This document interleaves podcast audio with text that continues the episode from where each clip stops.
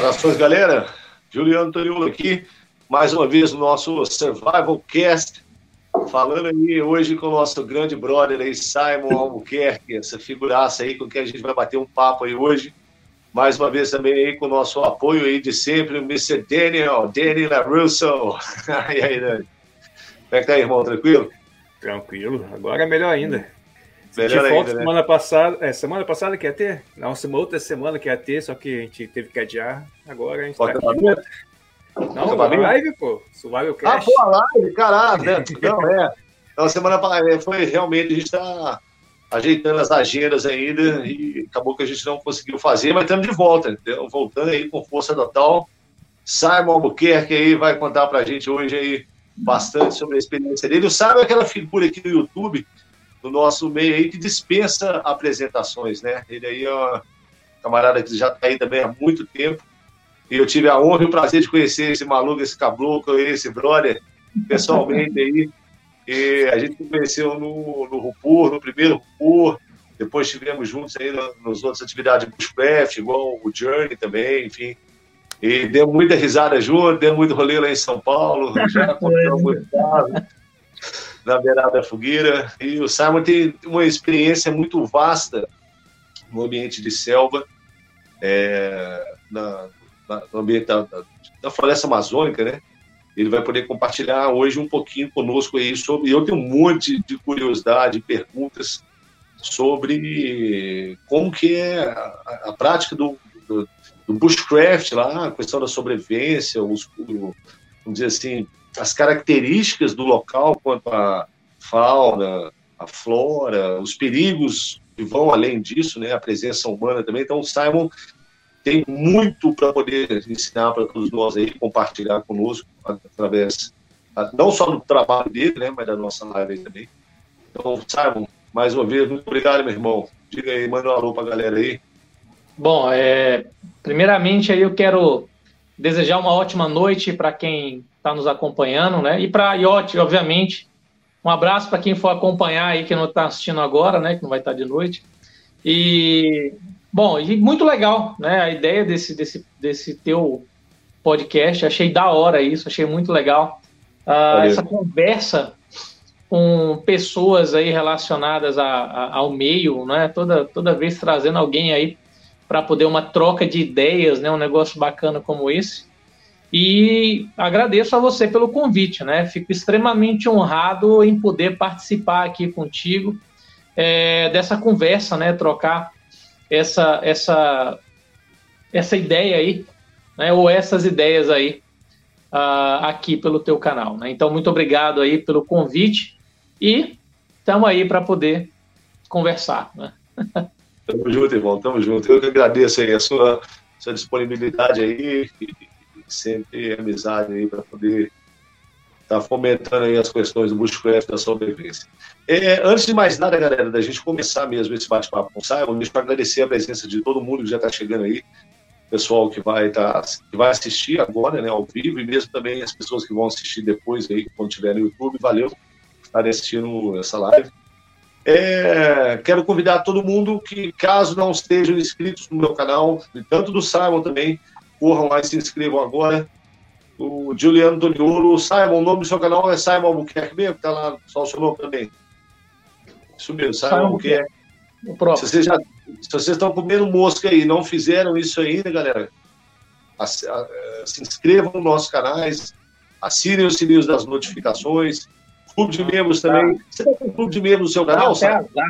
Dá até azar assistir o canal sem estar inscrito, cara. É, é terrível. é uma maldição sobre o cara que faz isso. A faca vai quebrar. Na hora H, a pederneira vai, não vai, não dá vai perder a pederneira. É. Vai perder a pederneira, vai perder o desafio. Já era, tio. Você está com o clube de membros do seu canal? Cara, ainda Você... não. É, já me falaram sobre isso. Eu ando numa correria tão grande e que eu tenho que pensar que se eu, se eu fizer isso, o que, que eu vou dar de vantagem, né, cara, para quem fizer. Mas é uma Sim. ideia bacana, né, cara? É uma ideia, é uma ideia legal aí e que vem ajudar o produtor de conteúdo, né? Porque, porra, uma coisa que a gente às vezes vê, produzir conteúdo dá trabalho, né, cara? Vocês dois são produtores de conteúdo, vocês, vocês sabem o trabalho que dá. E antigamente tinha aquela coisa, né? De, pô, o cara tá ali fazendo vídeo e, e quer ganhar com isso, né? E hoje, pô, é uma coisa muito natural você apoiar, né? Você dá um apoio pro canal que você gosta ali, tem um incentivo ali para a pessoa poder estar tá indo, poder estar tá gravando. Então hoje tem aí o Valeu Demais, que eu achei legal também, embora acho que 30% é. fica para o YouTube, né? Tem o Valeu Demais. E tem aí o clube de canais, né? O clube de membros. Eu estou pensando aí é, em fazer, né? ver o que, que eu vou, sei lá, mandar foto sensual, né? Para quem pagar mais. né? Alguma coisa do gênero. Aí o cara para. Né? Alguma coisa do gênero, mas é bem legal essa ideia, né? É, eu fico muito feliz. Hoje é muito comum canais terem grupos de apoiadores, grupos que realmente gente que gosta do trabalho e que manda uma grana ali para ajudar, para interar no equipamento, para interar numa gasolina para você poder ir gravar ou num ônibus aí para você gravar mais longe. Então uhum. é uma coisa muito bacana, né? Então assim, eu acho muito louvável é? quem tem, quem gosta do trabalho de, de, de um produtor de conteúdo, a ajudar né, financeiramente. Eu acho isso muito louvável. E o Clube de Canais é um negócio que, e, que vem trazer isso, inclusive com vantagens aí bem bacanas aí, com grupos exclusivos, com acesso mais direto, com exclusividade em alguns vídeos, né? E é bem legal, mas eu não fiz ainda não. Estou pensando aí como é que eu vou fazer. Pois é, pensa direitinho aí, bro, porque vale a pena. E é legal também para o pessoal que quer ter esse contato mais próximo, tipo um grupo no WhatsApp exclusivo, o pessoal Sim. trocar ideia, mostrar as coisas. Então, tem uma, é uma forma de interagir também mais próximo com, com o pessoal que curte e o pessoal é ajudar também o trabalho, igual você falou, porque não é. Você tem uma despesa. Hoje eu estou aqui, estava aqui à tarde, fazendo o roteiro para o vídeo de amanhã. Então, de amanhã não, é de sexta-feira, aliás, vai, vai ao ar sexta-feira. Então, vou gravar esse vídeo amanhã. Então, eu quer dizer, isso consome um tempo e a gente faz um monte de outras coisas e é, é importante esse apoio. Então, galera, muito obrigado aí por você estar acompanhando a gente. Quem quiser se inscrever também no nosso clube de membros, confiram lá as vantagens que vocês vão ter. E é isso aí, vamos começar a bater esse papo aqui com o nosso amigo Simon. E produzir, cara, produzir é importante. Quando Exato. a gente deixa, quando nós deixamos hiatos entre os vídeos, assim, você percebe que o alcance diminui muito. É. Então, de certa Exato. forma, o YouTube ele é meio, ele é meio exigente nessa questão de você estar tá produzindo. Né? Hoje, por exemplo, cara, eu passei a tarde elaborando prova. Uhum. Era para sair um vídeo hoje, não consegui gravar, né? Então, assim, é bem difícil mesmo. Tem que separar um horário para fazer isso. Eu tenho que começar a roteirizar meus vídeos também. Não tem roteiro. Tem que começar a fazer isso para ficar mais bonitinha a coisa, né, cara? Sim, facilita na hora de gravar. É... Eu não perco, eu percebo, às vezes eu roteirizo, às vezes não. Depende muito do assunto, depende do tipo de vídeo. Eu já roteirizei mais. Esse eu resolvi roteirizar porque é um tema, é um vídeo mais de conversa, de bate-papo, então eu quero que as ideias fiquem bem coesas. E vem aqueles estalos de vez em quando que você tem que anotar ali ou falar sobre Exato. isso. Exatamente, exatamente. Fica, acaba que fica vários pontos para você tratar do assunto, você pode acabar esquecendo ou não colocar da, da melhor forma possível. Então, quando você roteiriza, você tem tempo para preparar isso e vale a pena. Né? E, igual você falou, no seu caso, estava preparando provas. É, todo mundo tem as, suas, as outras atividades para as quais a gente tem que se dedicar, enfim é, esse é um tempo que a gente está deixando de fazer outra coisa para se dedicar a esse tipo de, de material aqui para o YouTube. Então, vale a pena. E é o que você falou também. Acho que qualquer um que está trabalhando com essa questão da, das mídias sociais, da internet, a gente acaba meio que se tornando, é, em alguma medida, escravo do algoritmo. Né? você tem, tem aquela produção de vídeos, a constância, senão se cai, se cai as suas. Uh, o YouTube não mostra tanto mas é um preço a se pagar por estar nessa plataforma e, enfim, nessa. É, é como de forma geral, De forma geral, eu tenho percebido que no nosso nicho, visualizações caíram muito, cara. Todos os canais do nosso nicho, canais grandes assim, então você vê que muitas vezes nem tem uma entrega bacana para os inscritos, até para quem acompanha, até para quem comenta. Então, uhum. assim, é todo dia tem que matar um leão na plataforma aqui para poder realmente estar tá é. Tá continuando, né? De vez em quando a gente para, né? De vez em quando você para e fala assim, mano. Eu de vez em quando tenho esses estalos, meu paro assim e falo, cara, será que vale a pena continuar? Negócio de YouTube, hum. porra. Hum. Mas vale, porque aí vem aquele comentário de alguém que faz, porra, dá aquela, aquela, aquele up assim, você fala assim, pô, tem gente que gosta, cara. Uhum. Tem gente que tá esperando ali para poder ver tal coisa, né? O tipo de coisa que te anima a continuar, né? Sim. No nosso nicho, eu acho que tem uma característica é, que não tem toda essa esse glamour que outros nichos, nichos têm, é, é, muito segmentado mesmo, né? Um nicho é. muito restrito e acaba que as pessoas, é, por mais que a gente tenha clube de membros e tenha essas formas de ajudar financeiramente, a gente não, nunca vai ter um retorno que um canal de humor, um canal de games vai ter, por exemplo, o retorno financeiro que uma pessoa tem usando a plataforma do YouTube. Então, ainda é. fica em grande medida isso que você falou, um sentimento, ok, não, é bom contribuir. Você fica com a sensação de que, ok, é, eu, eu, vou ter algum retorno financeiro, mas não é por causa disso que eu estou aqui, é porque realmente isso é importante para a vida das pessoas e é, querendo ou não, é um trabalho que precisa ser feito e a gente se dispõe a fazer. Então, é, acho que é bem por aí mesmo. Isso aí, o Gil.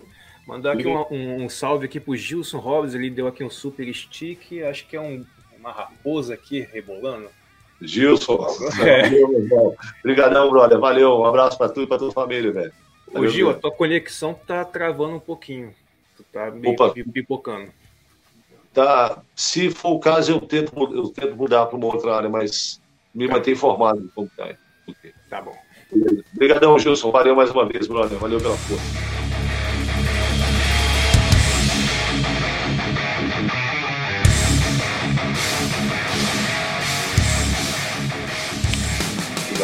Então, Simon, olha só, é, bastante curiosidades aí. Conta pra gente um pouquinho, atualmente, onde que você está, o que, que você faz, só para o pessoal ter uma contextualização imediata do seu presente. É, bom, quero mandar um alô para todo mundo dos comentários, eu não, não consigo ver os comentários, né? mas, mas quem mandou um boa noite aí, um alô, é, boa noite para todos vocês. Né?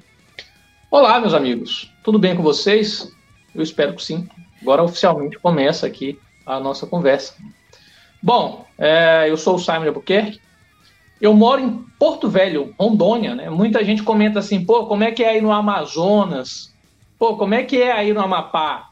Ô, velho, você tá no Pará?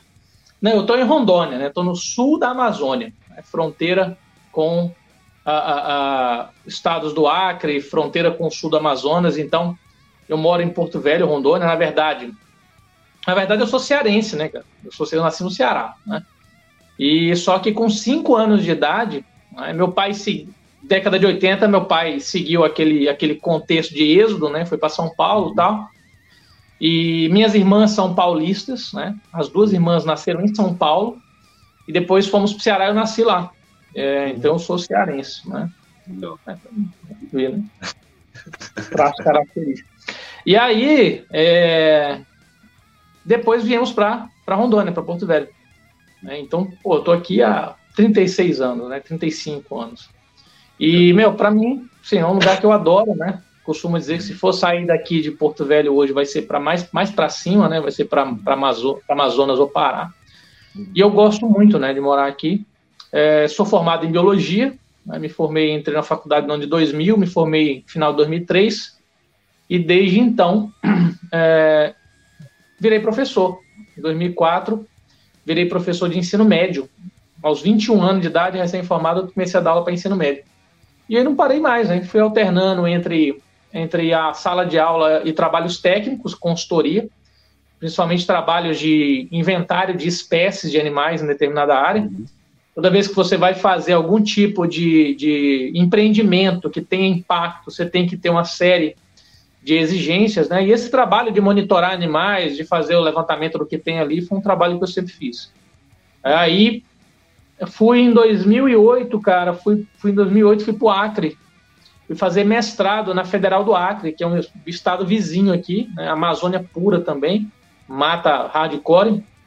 Fui fazer mestrado em ecologia, 2008. Terminei em 2010, aí comecei a dar aula na, na faculdade que eu estou até hoje. Então, estou há 12 uhum. anos como professor de ensino superior. Né? Inicialmente só no curso de biologia, estou há três anos já dando aula para o curso de medicina, as disciplinas iniciais de projetos e comunicação científica, a parte de pesquisa, para alunos de, de, medicina, né? Para eles poderem ter noção do que, que é um artigo, uhum. né? A, a, parte também ministro a parte inicial de bioestatística para eles. Toda essa parte de redação científica para o pessoal de primeiro e segundo período de medicina. Aí em 2014 voltei de novo para o Acre, fui fazer doutorado, né? Morando aqui, mas fazia pela universidade lá. Uhum. Uh, defendi em 2019 e tô aí. Né? Criei o canal. Uh, um fato interessante, eu criei o canal. Meu canal ele foi criado em 2006, cara. Eu uhum. criei o canal do YouTube em 2006, tem tempo. Porque eu trabalhava no interior do interior, numa usina hidrelétrica no sul do estado. E eu passava a semana toda na mata. Eu passava a semana toda lá morando num barracão com a peãozada que fazia o trabalho de resgate. E eu não tinha acesso a nada. Eu só tinha uma câmera fotográfica na época que eu andava comigo, duas, né, que eu andava comigo. Eu sempre gostei de fotografar. Na época era papel, né, era filme. Carregava o Nikon comigo. E sempre fotografando, aprendendo, tal, fazendo de tudo lá. E aí, final de semana, nós, nós dirigíamos 120 quilômetros para passar o final de semana na cidade mais próxima, cidade uhum. chamada Pimenta Bueno. Uhum. E lá eu tinha acesso a lan house, lan house e telefone, né? Ligava para uhum. casa, tal. Saber se estava tudo bem, né? Se os pais estavam vivos, aquela coisa toda, morri de medo que eu passava a semana toda sem contato. E aí, resultado, como eu fazia muitos vídeos do local, vídeos e fotos, na época eu tinha uma câmera digital Bank de incríveis 5 megapixels, né? um negócio assustador de tecnológico. E aí eu ia para Lan House, cara. Só que nessa Lan House o que acontece? Eu queria salvar essas fotos, essas, essas, esses vídeos. E na época eu tinha comprado um pendrive de última geração de 512 mega e não cabia nada. Aí vi o cara vendo no YouTube e falei, cara, eu acho que eu consigo fazer, já sei, vou fazer um canal e vou subir esses vídeos. Uhum. E aí criei o canal, criei o canal. E quando eu chegava na Lan House, sábado à tarde, domingo à tarde, eu ficava mandando os vídeos lá da região muito bonita, por sinal chamada Vale do Apertado, e eu ficava salvando nesse canal. E aí ficou, ficava lá esse canal e tal. Aí em 2007 saí dessa empresa, voltei para Porto Velho e tal. E aí em 2012, cara, 2012 eu resolvi reativar esse canal, né? Uhum. Na época do, do, do, glorioso fórum Bushcraft Brasil, né? Na época que eu comecei a... Na época que eu conheci o termo, né? Eu não conhecia o termo Bushcraft. Eu conheci porque um aluno meu, Lucas, que era baiano, falou, olha professor, Ó que massa, esses caras fazem as paradas que, que você gosta. E aí era um uhum. vídeo teu e do Mac. Você fazendo uhum. um negócio de purificação de água no cantil, cara. Aí, cara, maratonei o teu canal, falei, porra, que fantástico, e isso começou a me levar a outras coisas. Uhum. Aí conheci o fórum, tá? E foi quando eu falei, cara, eu vou criar um canal também. E inicialmente a minha ideia do canal é porque os alunos de biologia, como estavam muito indo a campo, e eles não tinham muita experiência. Uhum. Então você sempre tinha alguma cagada, algum problema, você sempre tinha aluno que se uhum. machucava, aluno que não, e eram cuidados muito básicos, assim. Então eu resolvi fazer um canal e eu direcionava, falava, eu vou fazer um canal sobre tal coisa, fazer um vídeo sobre tal coisa.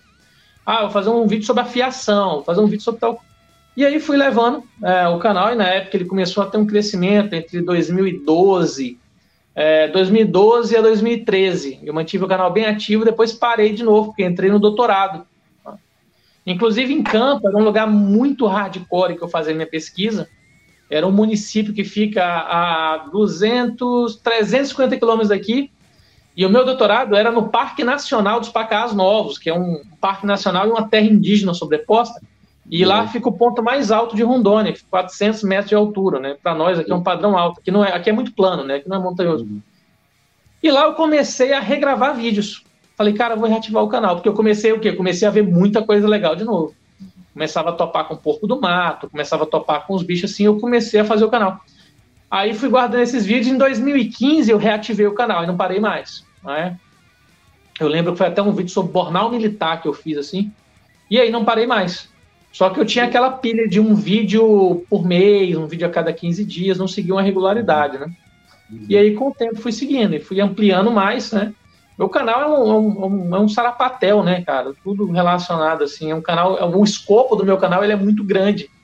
Sim, né? Sim. Então, assim, o foco dele realmente é vivência em ambientes naturais, essas coisas, mas o foco é muito grande, né? Então, eu tenho um vídeo lá sobre abrigo, eu tenho um vídeo sobre fabricação de cachaça, assim, que eu achei da hora, fiz um vídeo. Uhum. Então, tem, é muito variado, né? Mas sempre dentro desse foco de... de, de... E, e, uma coisa que eu quis fazer foi justamente o quê? foi juntar essa parte de camping, de vivência com biologia, uhum. né? Uhum. É como eu costumo dizer, assim, cara, é, é, é eu peguei, assim, uma, o que há de mais pobre na Discovery com Animal Planet juntei no meu canal, né? Primo pobre, né, cara? Assim, tudo que... Sabe do caralho, mano. Então, bicho, você tá falando isso aí e tá, me, tá me ocorrendo algumas coisas aqui. É, você já está, então, com o canal há um tempo considerável. Obviamente, a internet hoje em dia torna o mundo todo acessível para todo mundo, né? Por assim dizer. Com certeza algum aluno seu já te viu na internet falando como que é essa essa relação de professor universitário e, vamos dizer assim, youtuber, de ser uma figura, acaba que a gente que está no YouTube se torna, se torna figuras públicas, e como que é, que, que é essa questão com os alunos, eles acham legal, você acabou de citar que o canal já tinha esse propósito de ajudá-los de alguma forma, né, passando um tipo de conhecimento ali que eles possam aplicar no contexto. Como que, é, como que isso acontece, essa relação sua com os alunos sendo professor YouTube? Cara, eu vou te falar, aconteceu uma coisa interessante. O canal foi direcionado para eles, depois eu parei. É, hum. Sei lá, eu tinha vergonha, eu ficava sem jeito. Sem jeito, não sabia assim. Então, é uma coisa que eu sempre comento: eu nunca divulguei meu canal. Uhum. Você for lá no meu Facebook, você não vê nada do meu canal. Se for no meu Instagram, você não vê nada do meu canal. Eu nunca divulguei meu canal em WhatsApp, coisas assim, porque, cara, eu nunca lidei bem com isso. Uhum. É, eu me sentia, sei lá, eu ficava constrangido, assim, eu não, eu não gostava de divulgar para aluno depois. Eu ficava, uhum. eu sempre ficava assim, pô, cara, eu sou biólogo, né? Os colegas vão ver isso, vão me encher o saco. Vão, porra, o cara é metido a Rambo, o cara acha que tá no Discovery e tal. Então eu ficava e aí, quando o aluno chegava e falava, pô, professor, você tem um canal, não sei o que, eu falei, é, bacana, tal, não sei o que, e pai desconversava assim. Mas, cara, hoje praticamente todos os meus alunos conhecem, e não é raro. É, já aconteceu de eu começar uma turma e o aluno falar assim, professor, você tem um canal no YouTube, não tem? Tenho, cara, tenho sim. E, inclusive, nas turmas agora, esses últimos dias, a aluna falou assim, pessoal, você sabia que o professor Sabe tem um canal no YouTube com tantos mil inscritos? É, ele é youtuber, não sei o quê. Eu fiquei morrendo de vergonha. Né? Ah, fui procurar um negócio e caiu um vídeo seu lá. E eu falei, é, tenho sim. É, é, pô, tem um canalzinho lá, tal, não sei o quê. Mas eu nunca fui muito de, de naquele lance de, de, de, ganância, assim, de divulgar, né? Eu sempre fui bem, bem acometido, assim, com a questão do canal. Mas não tem jeito, cara. A galera realmente descobre, descobre mesmo, assim. Uns acham bem legal. E aconteceu um efeito muito interessante. Por quê? Porque eu ficava pensando nos colegas biólogos me enchendo o saco né? Uhum. Porra, o Simon faz um vídeo segurando uma cobra, porra, que. Cara, e todo mundo, assim, da área de biologia que conhece, gosta muito e fala assim, cara, descobri que você tem um canal, porra, achei da hora o teu canal. E eu fico feliz, porque significa, assim, que eu tô conseguindo agradar é, é um público muito grande. Você nunca agrada todo mundo, claro, né? Mas eu consigo agregar um público muito grande. Uhum, né? Como, como o escopo do canal é grande, então hum. tem lá o comentário de uma veinha lá que foi que acabou entrando lá por um vídeo de uma, um vídeo de uma planta alimentícia, falando Deus te abençoe. E outra hora tem alguém que só entrou lá porque eu falei um, sobre a aranha um dia. Então você uhum. acaba atingindo é, pessoas muito diferentes. É ruim que você segmenta muito, você termina com muito público. Vai ter vídeo que não vai agradar boa parte deles, mas de uhum. forma geral é, o pessoal tem curtido bastante, tem, tem gostado dos vídeos. Assim, eu consegui estabelecer uma rede de, de, de inscritos recorrentes muito boa. A galera Legal. que está sempre comentando no canal, né? Que é, o, é, aquele engajamento que a gente tanto procura. Né? Uhum. Chega um momento que você acha que você quer ter um canal com milhões de pessoas, com milhões de inscritos, e com o tempo você vai começando a ver que o que importa é a qualidade. Uhum. O que importa é aquele inscrito recorrente, aquela pessoa que assiste e comenta sempre o teu vídeo. Então você estabelece uma relação de amizade assim com muitos desses inscritos. Sim, então hoje eu me sinto muito à vontade com esse, com esse ecossistema que eu criei de, de inscritos assim, que é um pessoal da hora. Tem uns arrombados sempre, tem uns haters aqui e acolá, mas isso aí é impossível não ter. Mas fora é. isso, cara, tem, tem sido muito bom. Inclusive aí a galera da biologia que conhece passa a recomendar o canal e eu fico muito feliz. Porque um dos meus, dos meus das minhas tentativas é trazer algumas informações da academia, assim, numa linguagem mais acessível, né, que as pessoas possam entender o que, que é aquilo lá.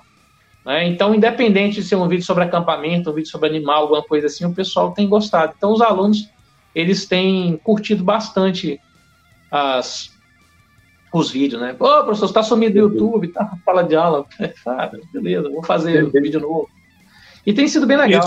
No fundo, tem sido legal. Isso que você tá falando, velho, vai de encontro com algo que eu tava ouvindo aí num desses podcasts aí que tratam de assuntos científicos, é, em que o, o pessoal tava falando o seguinte: a academia né, sempre foi muito fechada, igual a gente costuma, costuma brincar, só aquela torre de marfim do saber. E o saber é. ficava muito restrito ali entre os pesquisadores, e era muito acadêmico. Assim. Com a internet, é, criou, criaram-se pontes e canais de comunicação direto que, que, que, hoje em dia levam a, aquilo que seria dito num contexto de sala de aula, de um seminário, de um, né, de uma, um evento acadêmico, hoje em dia pode ser feito, como a gente está fazendo aqui agora, diretamente para milhares de pessoas, e isso vai ficar aí para sempre é, na internet. Então, existe essa forma de comunicar com as pessoas hoje em dia. Então, é importante, e, aí você tocou no ponto-chave, que é a, é a vontade de usar essa ferramenta, essa ponte, para tornar essa informação acessível e viável às pessoas e poder chegar lá na velhinha de, de todo mundo. Eu acho que, é, eu acho que é, é de fundamental importância que as pessoas dentro da academia, os cientistas, os professores, aqueles que, que detêm esse saber é, acadêmico, científico, consigam sair dessa torre de marfim né, e, e, e, e, comunicar com as pessoas. Isso aí tem um impacto, eu acredito que tem um impacto muito positivo para a sociedade, seja em qual área for, da área da saúde, da área da biologia, da arqueologia, enfim, toda essa área que envolve o saber científico. Então, mais uma vez, eu tiro, tiro meu chapéu para você, meu irmão. E a gente vê os, os resultados né, do seu trabalho aí, e tem, um, tem aquela, é aquela velha história, né, bicho? A gente conhece uma árvore é pelos frutos. E nada melhor que o tempo para poder mostrar os frutos de uma árvore e a gente poder é, saber com o que, que a gente está tratando.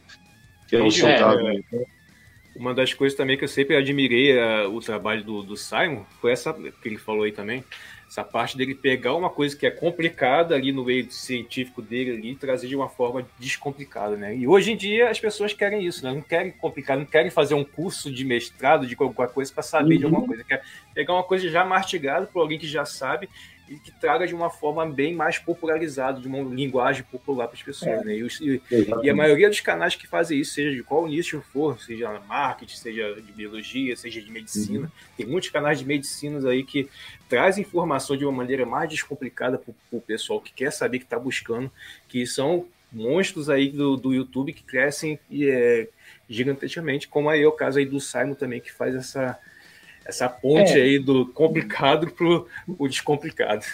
Viva assim, a informação livre e descentralizada, né? Hoje tem mudado. Antigamente, dentro da academia, né?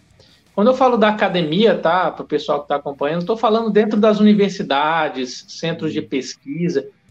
O cara que era divulgador, né? O divulgador científico, aquele cara que trazia isso daí, ele era meio mal visto, ele era meio marginalizado. Porque enquanto uns caras estavam fazendo pesquisas, outros caras estavam apenas divulgando.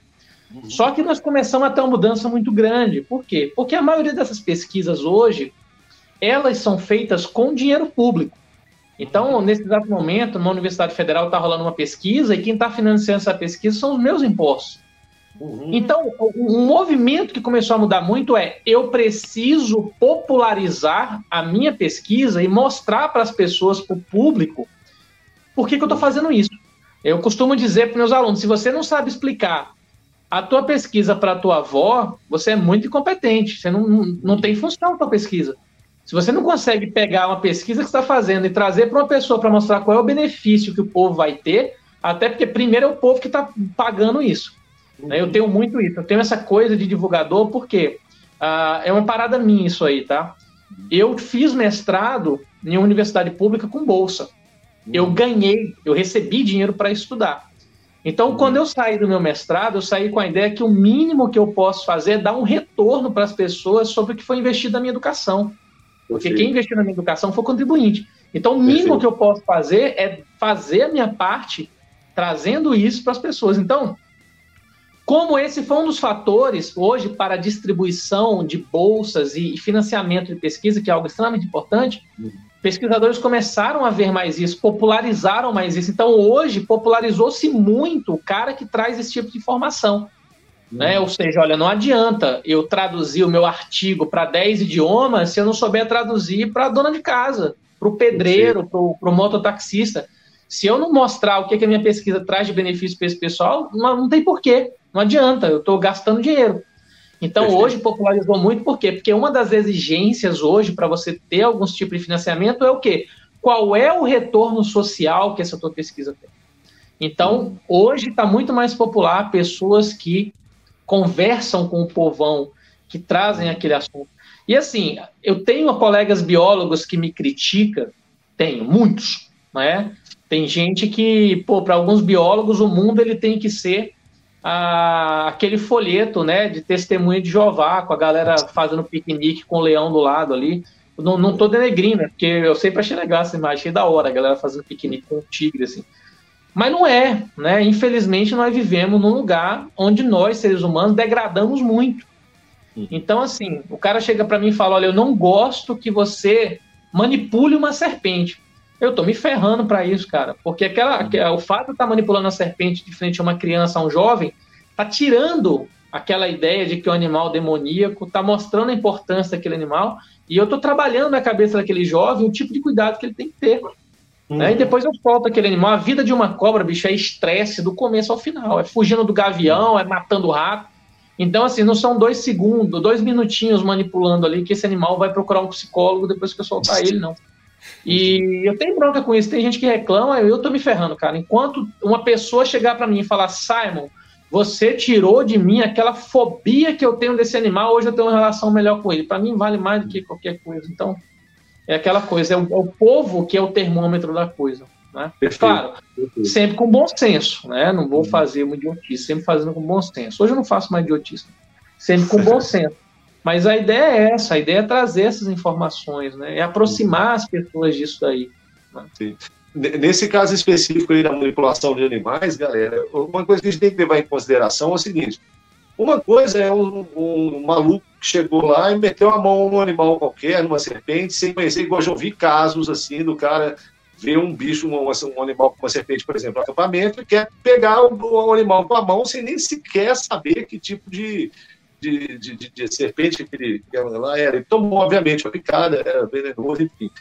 É, ou uma pessoa que não tem o preparo e a habilidade de manusear um, sei lá, um mamífero qualquer e você vem estar estressando o animal. Isso é uma coisa. Agora, outra coisa é um, pelo amor de Deus, se um biólogo não puder manusear e manipular um animal para poder explicar ali didaticamente, dentro de um contexto é, de, de, de, aula, vamos dizer assim, sobre aquele animal, para que um então, cara, a mesma coisa que você é mecânico, mas você não pode é, tirar o pneu do carro, você não pode sujar de graxa.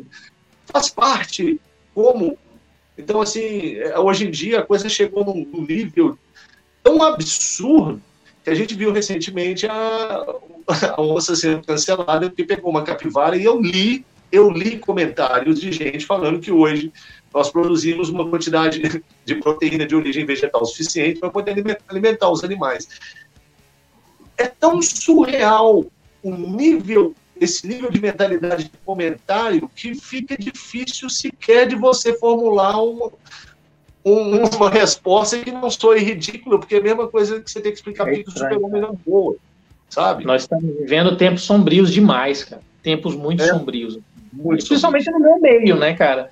É, é, o teu caso também, né? Nós somos crias de, de, de instituições públicas, cara. Então, assim, é assustador você vê a ideia de algumas pessoas hoje, o desconhecimento, o despreparo de alguns jovens perante a fatos é, é, é um pouco mais, mais duros da vida. É, eu me preocupo muito, cara, eu me preocupo muito porque essa galera vai estar tá tomando decisões quando eu tiver velho. Então eu me preocupo muito com essas coisas, tá? É, com esse tipo de visão que alguns jovens têm a, a, do mundo, e isso me preocupa demais, cara. Isso me preocupa assim de sobremaneira. Né? Mas você não pode falar muito isso também, né? Você não pode criticar muito isso, senão você, você, você cai num, num leque de, de, de, classificação assim. Eu, eu meio que tô, não estou muito preocupado para isso, não. Inclusive, assim, boa parte dos contatos que eu tenho pensam igual a mim. Mas é algo que realmente é muito assustador, né, cara? a forma que a, A atual juventude está preparada para alguns tipos de, de percalço da vida. Né? Nós estamos numa época onde palavras machucam, né? palavras são gatilhos para sofrimento. Uhum. E aí eu fico imaginando, cara, em épocas passadas. Eu converso muito com os alunos, de vez em quando eu tenho, tenho uns discussão com os alunos a respeito disso. E eu converso com eles e falo, gente, imagina um cara de 60 anos, tá? É, nós tivemos uma explosão de evolução cultural nos últimos 15 ou 20. Uhum. Então, você tem um cara que ele tá vindo num ritmo muito lento e muito padrão e de repente o mundo vira de perna pro ar. Então não adianta você querer que esse cara do dia para noite entenda algumas denominações é, atuais, tá? É muito difícil. Né? E claro, vai sobrar para o cara, né? Vamos dizer que tem muita informação, ele não vai atrás, não sei o quê. Mas assim, então eu tento falar para os mais jovens, tá? Assim, pessoal, vocês precisam ter paciência. Né? Você precisa ter paciência, porque é muito difícil para as pessoas mais velhas passarem por essa reviravolta que o mundo deu agora e achar normal, assim, não vai ser natural isso, uhum. né? Mas a gente vai seguindo como dá, né? vai seguindo como dá, bem, bem isso. Você uma questão aí de dar esse retorno social aí a partir do momento que, assim como você, eu também, a gente vem desse meio acadêmico público, né? Eu também penso exatamente dessa forma sobre o meu trabalho e vejo que ao longo desses já 14, quase 15 anos que eu estou no YouTube, é, essa é uma das formas como eu encontrei de retornar para a sociedade, para o povo, algo que foi investido em mim. E eu acho que deve, deve estar contando para alguma coisa, espero, né? Uma, agora, uma coisa, sabe, você está mencionando aí que desde cedo, através das pesquisas, desde uh, bem, bastante cedo, você estava no mato fazendo pesquisa, trabalho, estudo. Então, o mato sempre foi o cenário, sua área de atuação.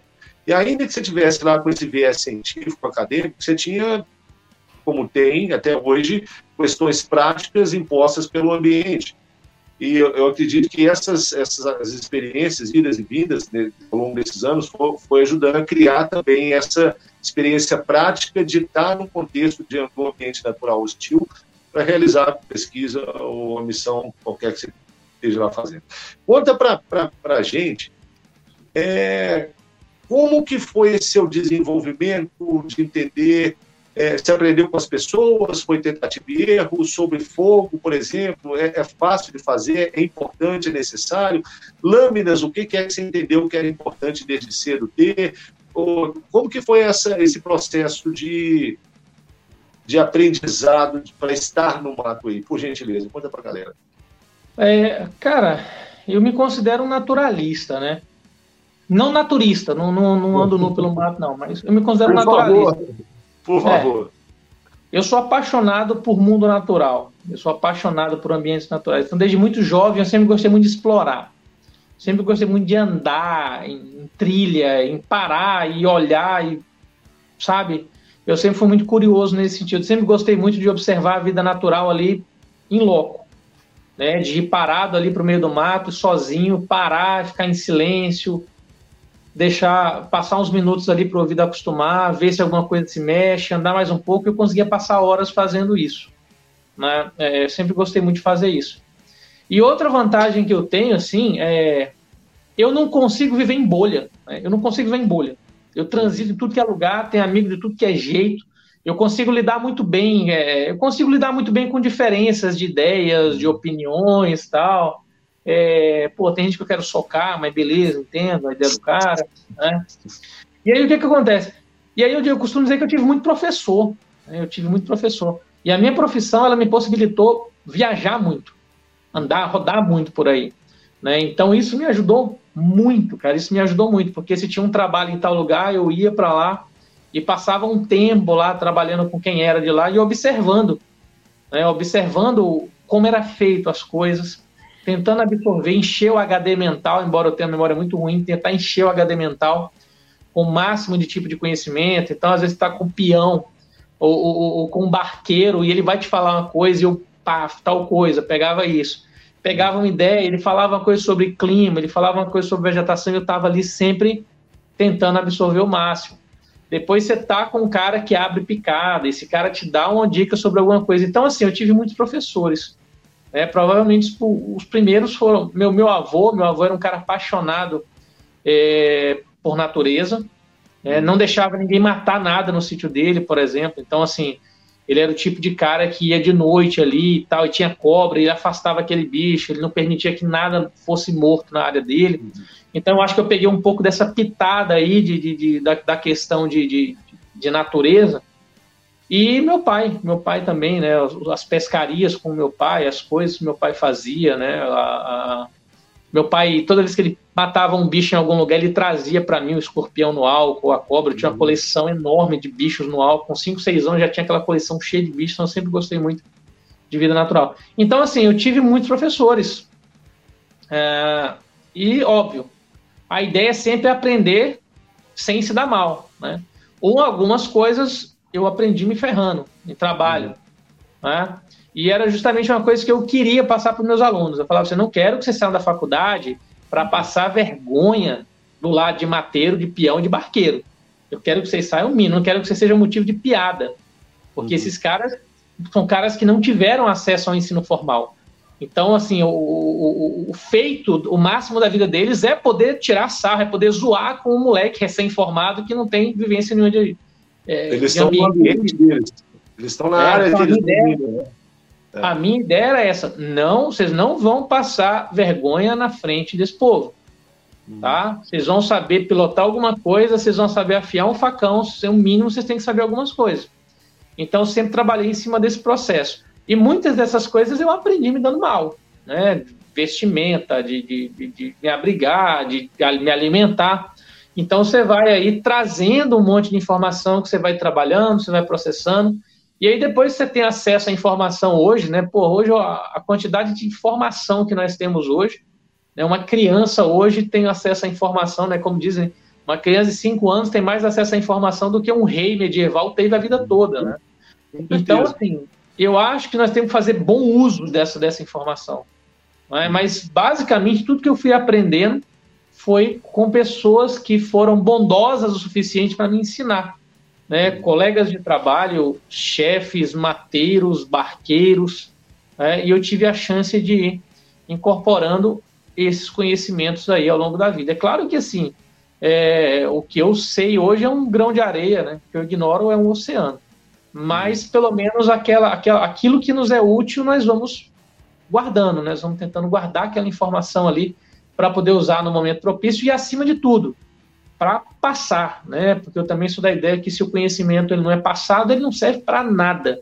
Uhum. Se você não passa um conhecimento que você tem, mesmo que ele seja um bizu, mesmo que ele seja uma coisa que você conseguiu fazer, você vai morrer com aquilo. Então, eu gosto muito também dessa ideia de aprender algo e ensinar para alguém ou passar para alguém isso daí, né? Para a gente poder manter esse conhecimento aí cíclico, né? Ou seja, você mantém esse conhecimento e ele vai sendo aperfeiçoado ah, ao longo do tempo. Né? Mas basicamente o fato da minha profissão me fazer viajar muito e por meios não convencionais, principalmente estradas, principalmente é, por meio fluvial, me ajudou bastante a aprender muita coisa, assim, a pegar muita dica, pegar muito bizu, que hoje, e com certeza que me ajudaram em muitas situações posteriores, assim.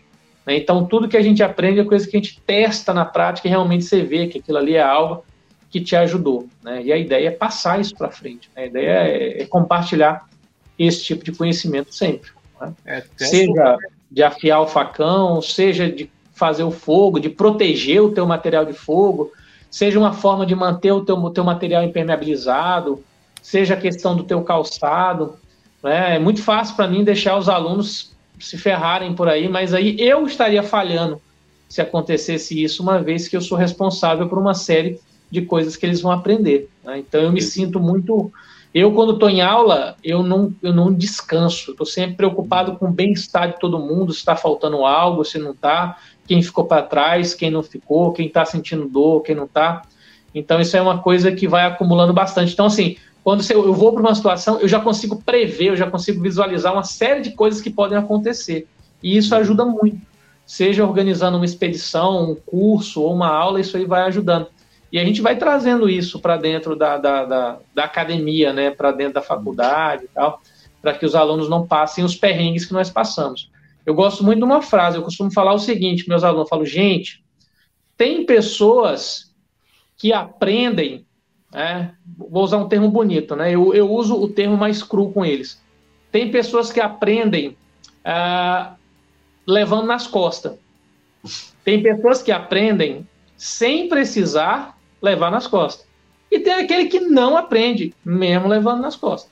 Então a minha ideia é que vocês sejam aqueles que aprendam sem ter precisado levar nas costas. A ideia é. E você está falando é, tão relevante, porque se a gente levar em conta que a, a, humanidade nossa, que agora não estaríamos tendo essa conversa, nem nada disso estaria acontecendo, se há quantos milhões de anos atrás, sei lá, vai, 4 milhões de anos atrás, talvez, o, o Ábilos foi o primeiro ser humano que entendeu que se eu bater uma pedra na outra, eu consigo arrancar uma lasca, e com aquela lasca ali eu viro uma faca e eu consigo revolucionar a minha vida.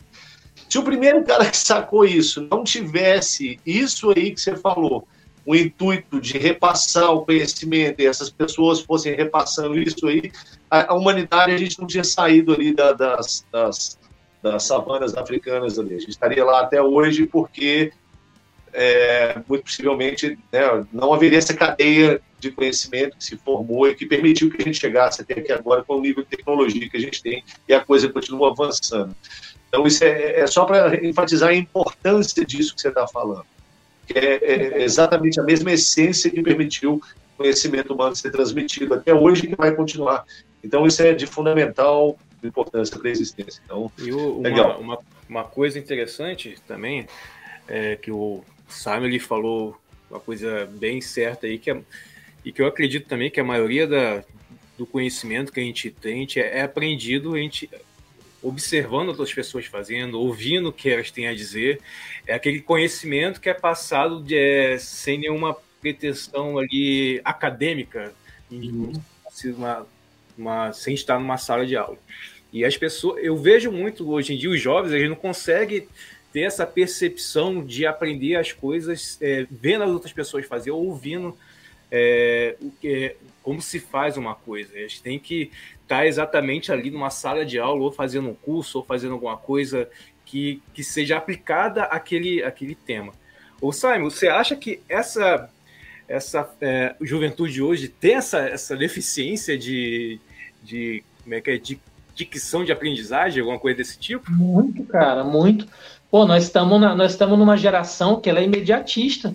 Você vê que a rede social que mais faz sucesso aí de dancinha são vídeos de 10, 15, 30 segundos. Se você Sim. quer que esse menino assista uma coisa de 15 minutos, ele não quer. Por quê? Porque ele quer aprender na hora. Para ele ali é tudo na hora. É tudo rápido.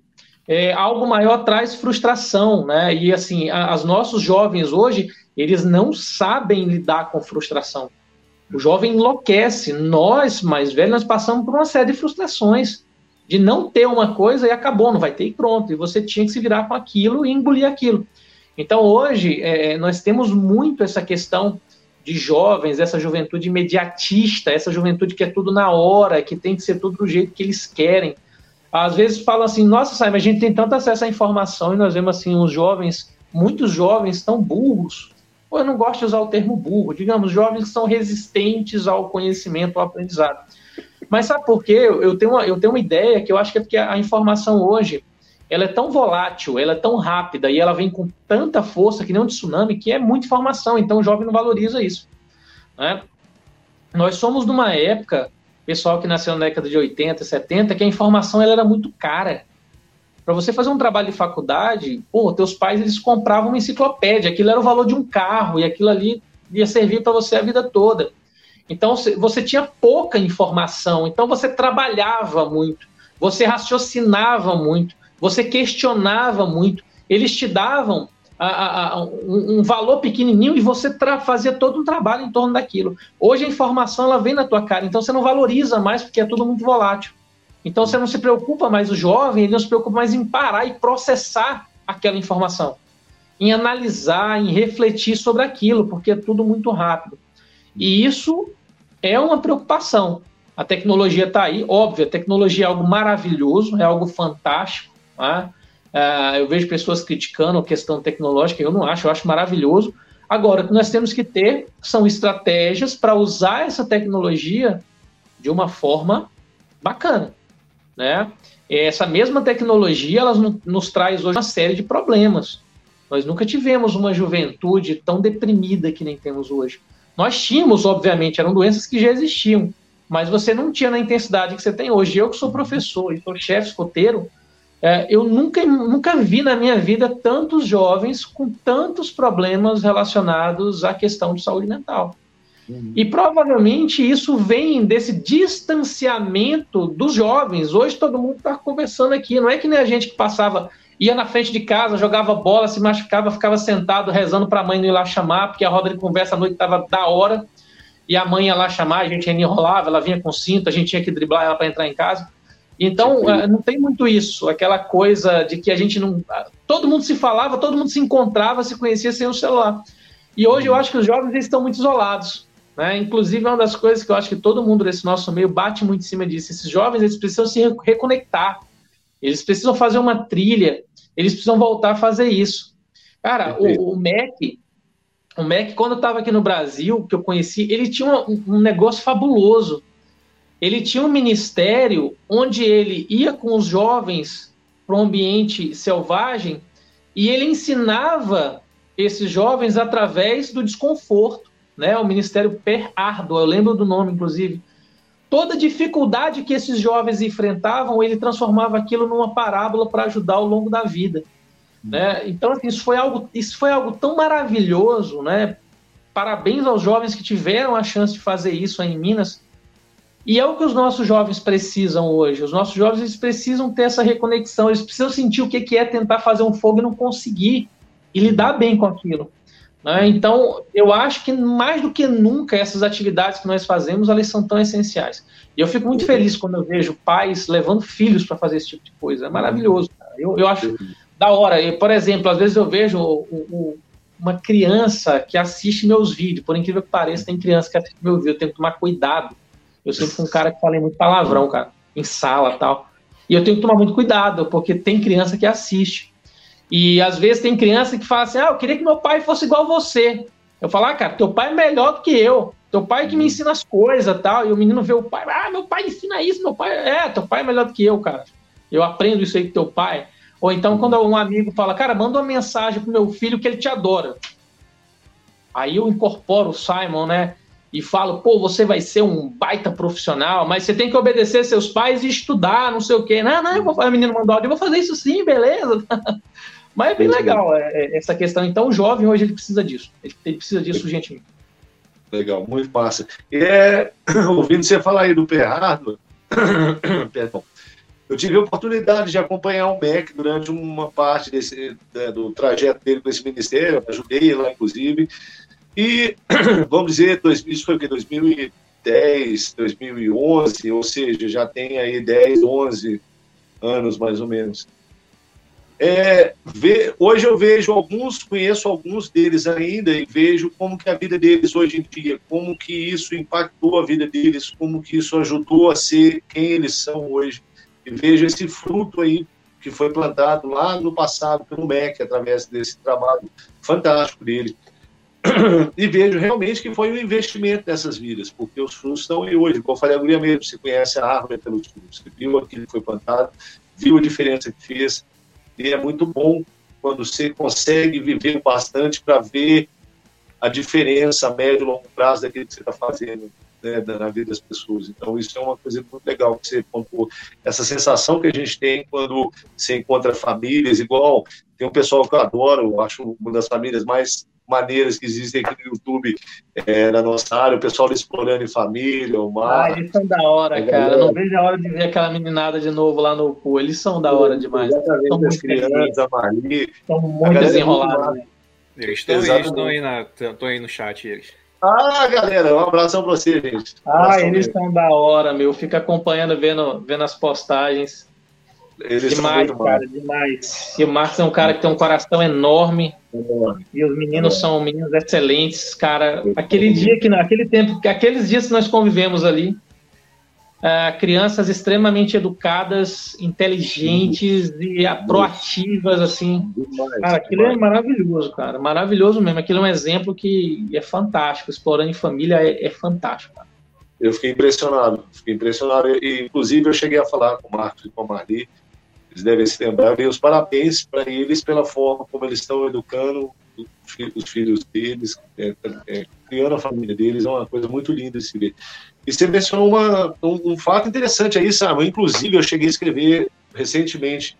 A gente vai sair na próxima edição do, dos Guerreiros aí, da revista Guerreiros é, Outdoor. Isso. Um artigo falando sobre o, a síndrome de déficit de natureza, como que isso afeta as pessoas, sobretudo as crianças. E é, é basicamente o que você falou aí. Tem um autor, eu esqueci o nome dele agora, não vou lembrar, mas ele é, notou que assim como você observou, o, o aumento de casos, de ocorrências, de, de, problemas, transtornos psicológicos aumentou muito, sobretudo entre as crianças, e tem a ver muito, segundo o que ele aponta, com o uso dessa tecnologia, passar muito tempo diante de uma tela, não se exercitar, não sair mais para brincar, como que isso está afetando fisiologicamente e psicologicamente as crianças, né? E as pessoas também, em, em uma grande medida. Assim. Eu já tive aluno, velho, que veio de São Paulo para cá, falar assim, cara, eu estou vindo fazer esse treinamento, claro que eu quero aprender de sobrevivência e técnica, mas eu sou um empresário, tem seis anos que eu não tiro férias. Eu só trabalho para minha família sair, eu fico, tiro dois dias no final de semana, é só isso, só trabalhar, eu quero só passar uma noite no mato, na beirada da fogueira, e, e fazer um pouco disso que vocês têm a chance de fazer quase todo dia.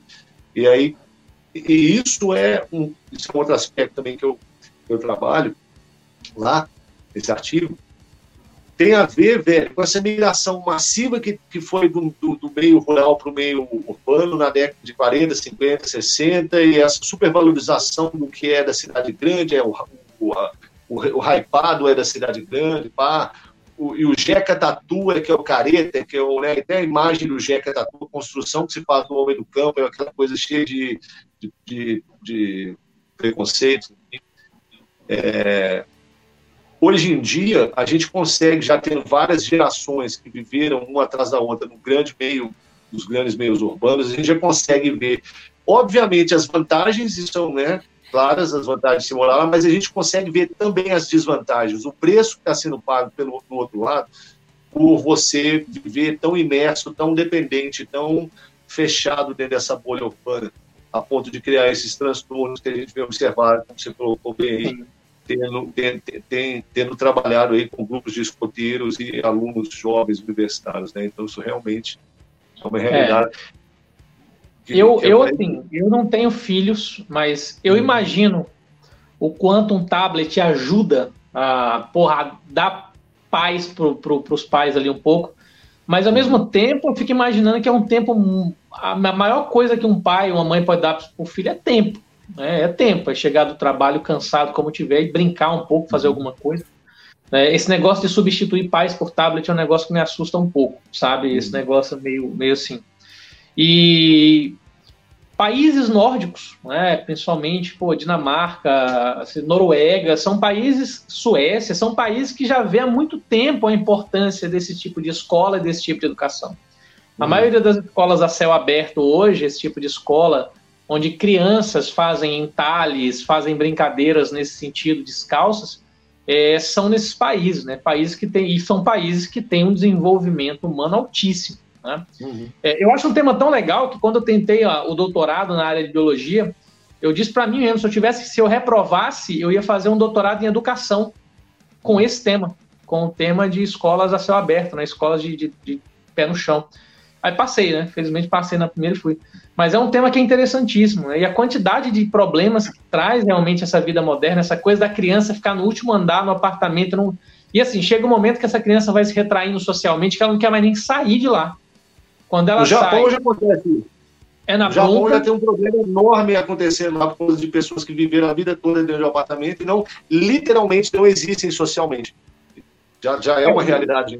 O japonês ele já tem uma questão social é, complicada. Né? O japonês ele já tem uma, uma questão social de, de, de, relacionamento muitas vezes já pelo próprio estilo de vida, pela questão de exigência em estudo, pela exigência de trabalho, pelas cargas de trabalho, é, que são altíssimas, você já tem meio que um distanciamento.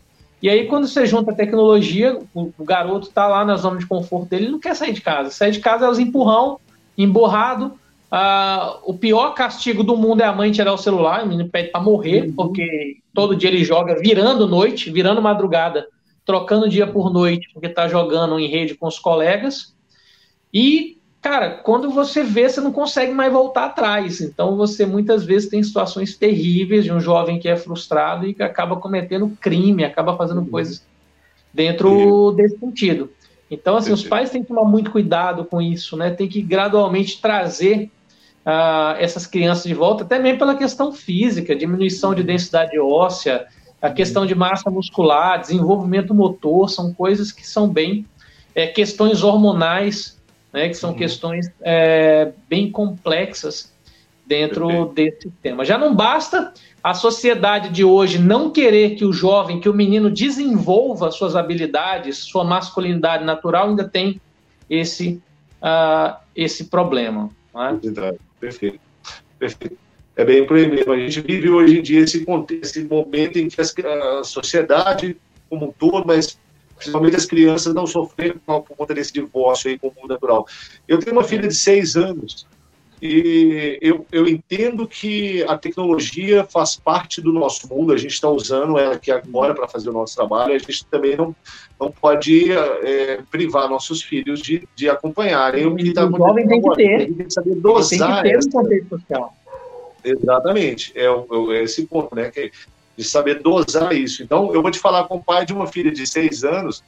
Eu passei um tempo atrás onde eu agradecia a Deus pelo cara que criou o canal da Galinha Pintadinha, velho. Sim, mas muito. aí é uma coisa de qualidade. Como o jovem, ele tem que saber. A gente também, eu não posso fazer meu filho virar um bicho do mato que não sabe lidar com isso.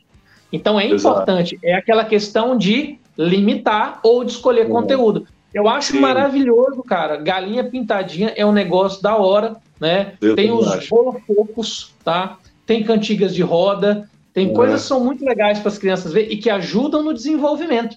Só que Sim. aquela questão é selecionar esse conteúdo e limitar o tempo para esse tipo de conteúdo, né? Mas sim, esse cara, a tecnologia hoje, ela desempenha um papel fundamental. O que nós não podemos é deixar realmente que ela domine a, a, a juventude, né? Mas aí você tocou no ponto-chave para essa questão que é o quê? Aí entra o papel do pai.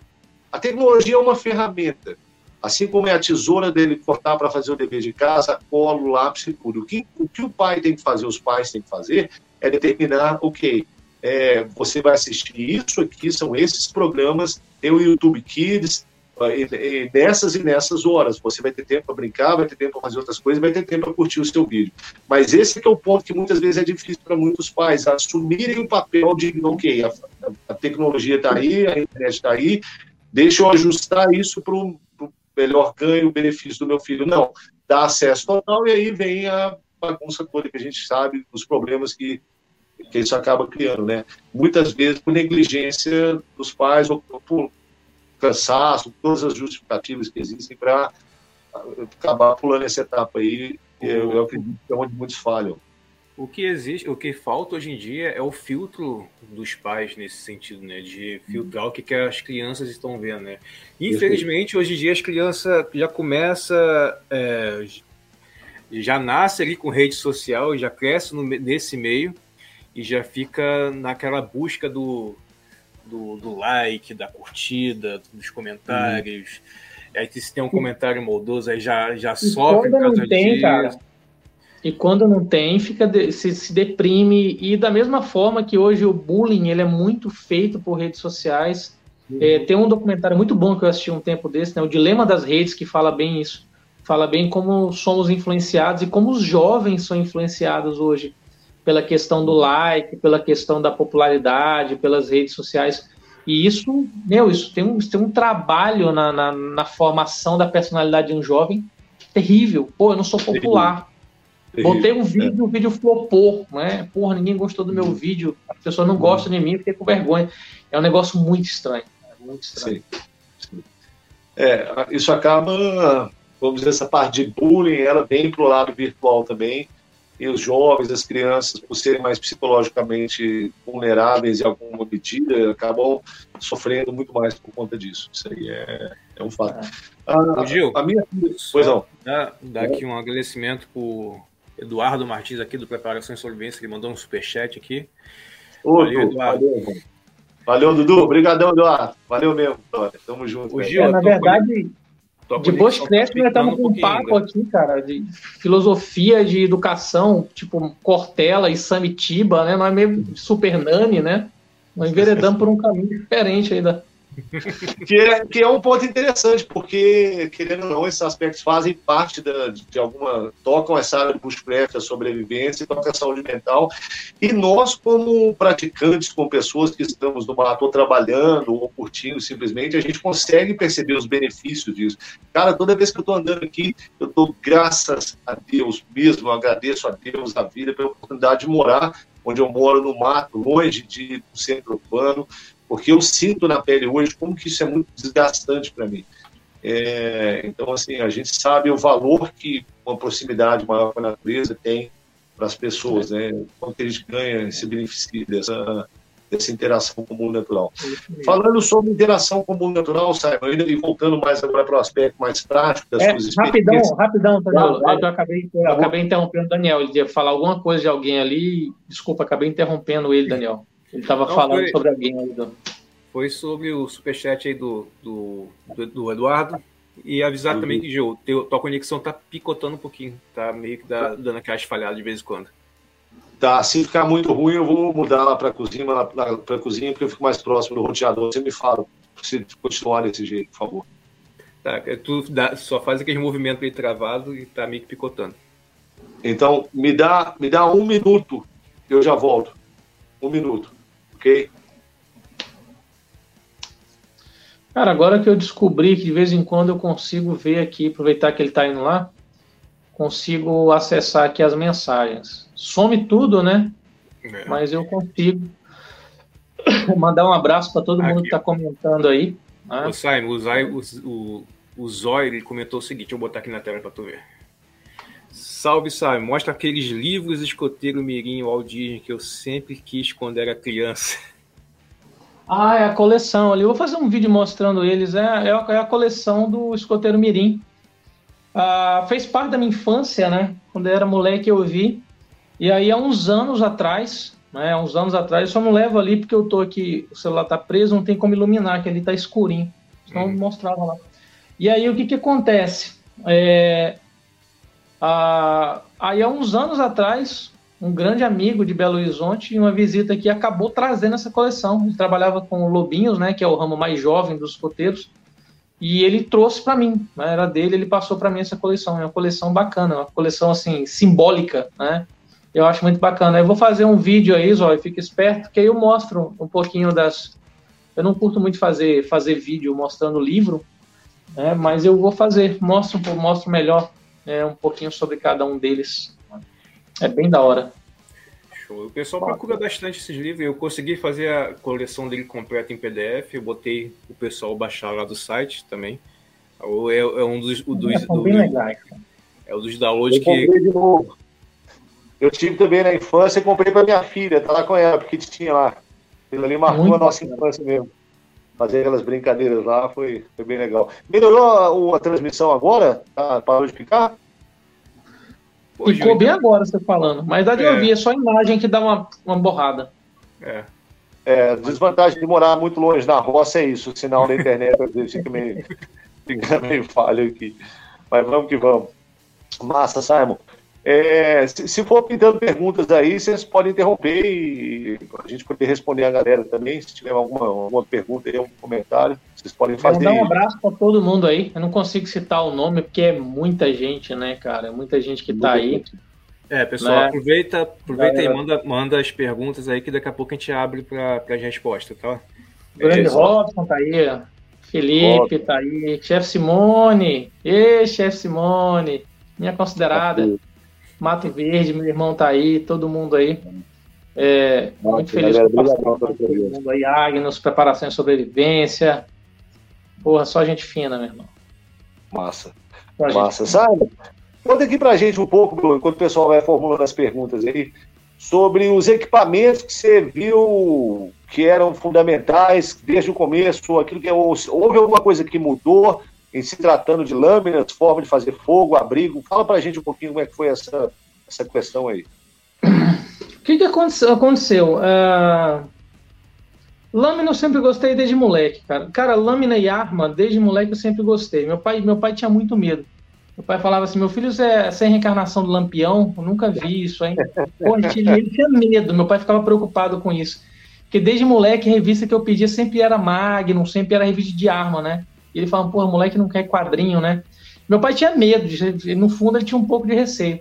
Mas assim, então desde sempre eu sempre gostei muito de faca, sempre gostei muito dessas coisas, que eram um entreveiro para algumas pessoas da minha área, né? Para os caras falar assim, porra, cara. É- e é graças a isso, graças a isso, que muito biólogo hoje se prepara mais. Eu vejo biólogos hoje aí com bolsa, com faca, os caras estão mais preparados para algumas coisas.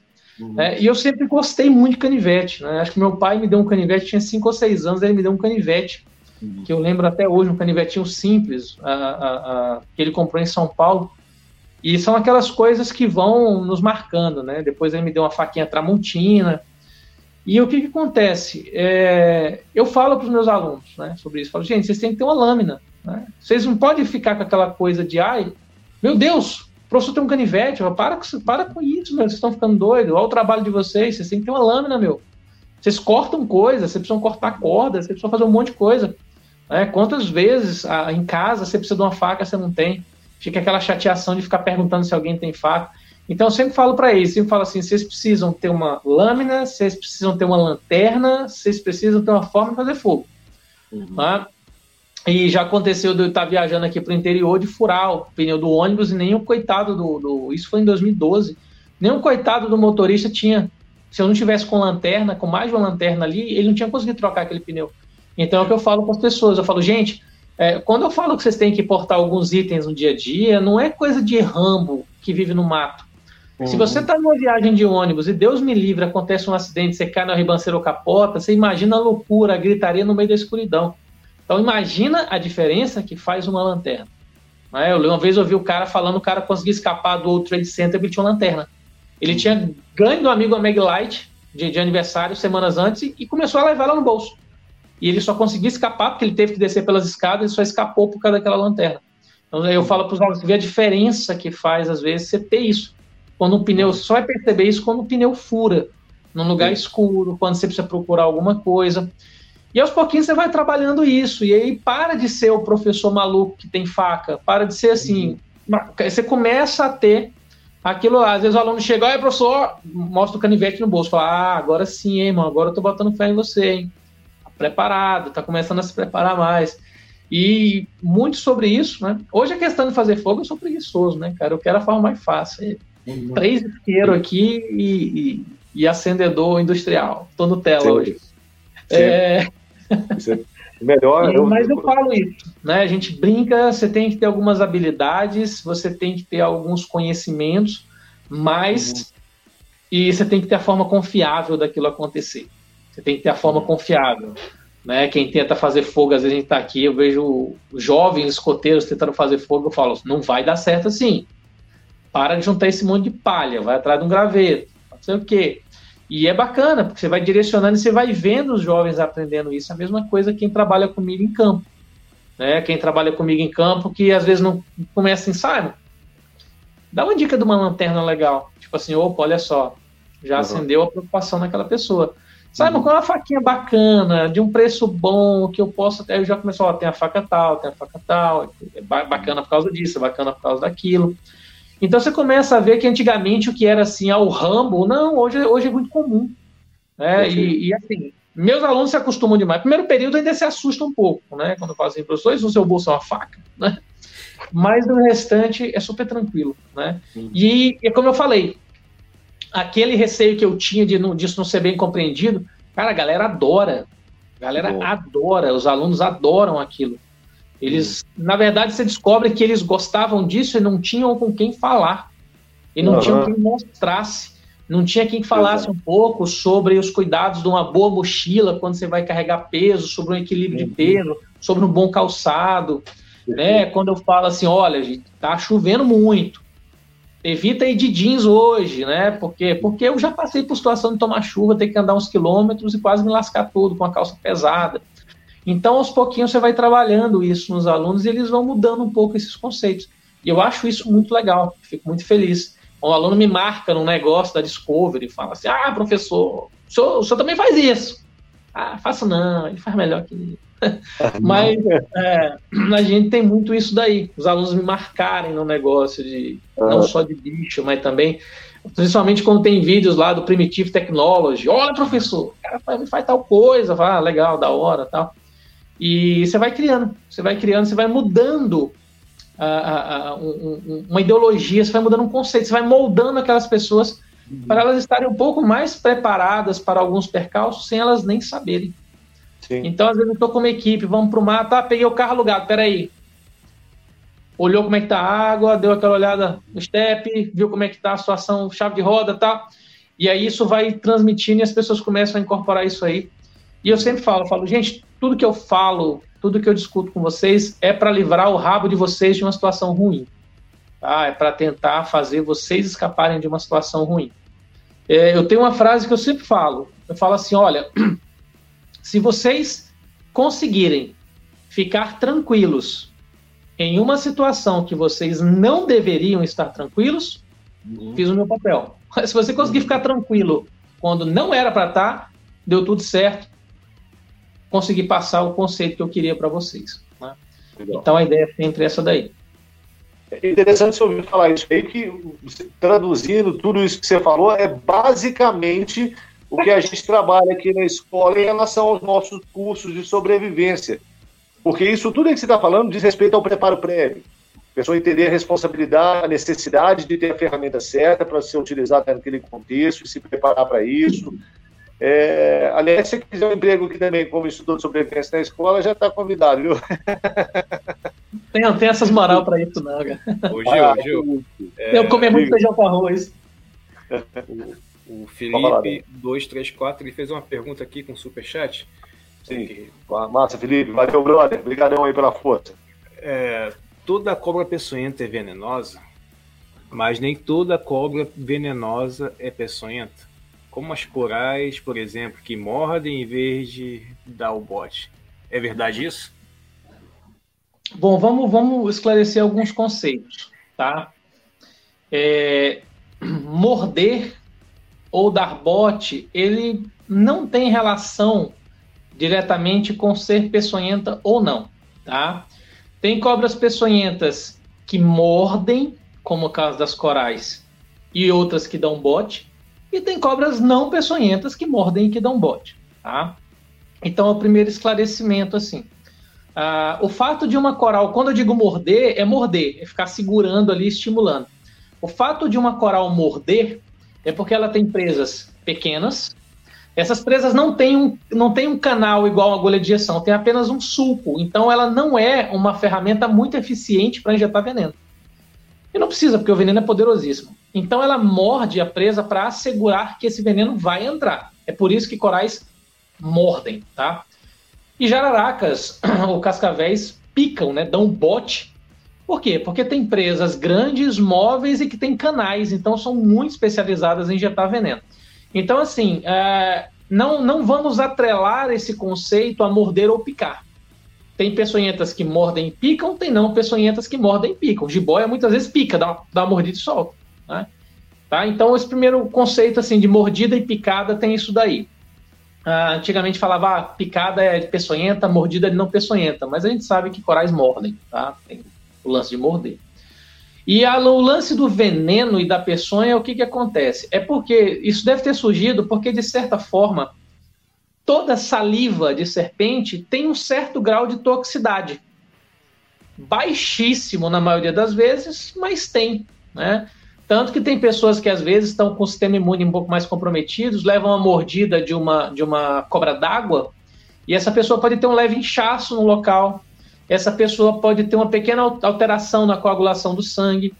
Por quê? Porque esses animais, essa saliva que eles possuem, eles têm um certo grau de toxicidade. Eu, quando tomo mordida, às vezes, de boia, tem vezes que dá uma inchada no local, né? até por uma questão de reação já minha.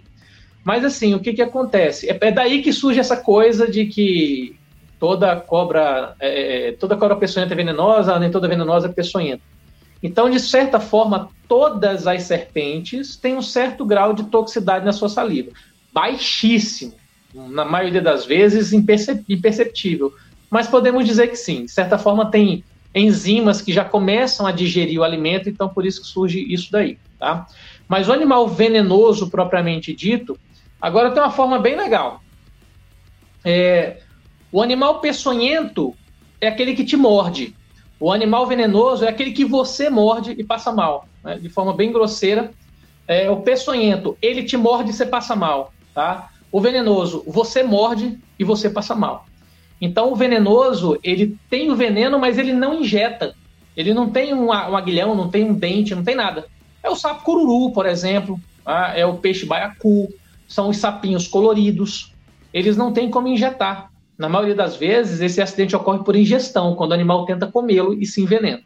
E o peçonhento tem alguma forma para inocular na sua presa isso, uma inoculação mecânica. Seja uma presa, seja um ferrão, seja um aguilhão, qualquer coisa assim tá?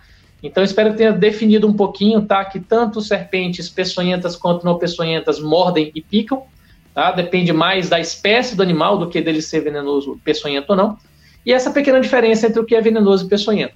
Então, surge a ideia de que toda serpente é peçonhenta por causa do, do grau de toxicidade que tem nessa saliva. Até seres humanos, até nós, temos é, enzimas da nossa saliva que têm funções é, semelhantes à, à das serpentes. Só que, obviamente, num, num, nível baixíssimo. Tem gente que tem a, a, língua mais venenosa que as outras, né? Mas de forma geral, baixíssima. Com certeza. Então, deu aula, isso. deu aula. Aula gratuita aí, pessoal. Com certeza. Eu não sabia essa diferença entre peçonhento e venenoso, cara. Isso aí é um ter, são termos que eu usei sempre de forma muito aleatória, quase mas... sinônimos às vezes. Muito bom saber disso. Obrigado, velho. Não, mas então, veja bem, é uma coisa que inclusive eu falo, tá? Uma coisa que inclusive eu falo. Ninguém vai ser queimado vivo em praça pública por falar cobra ou por falar venenosa, não tem problema.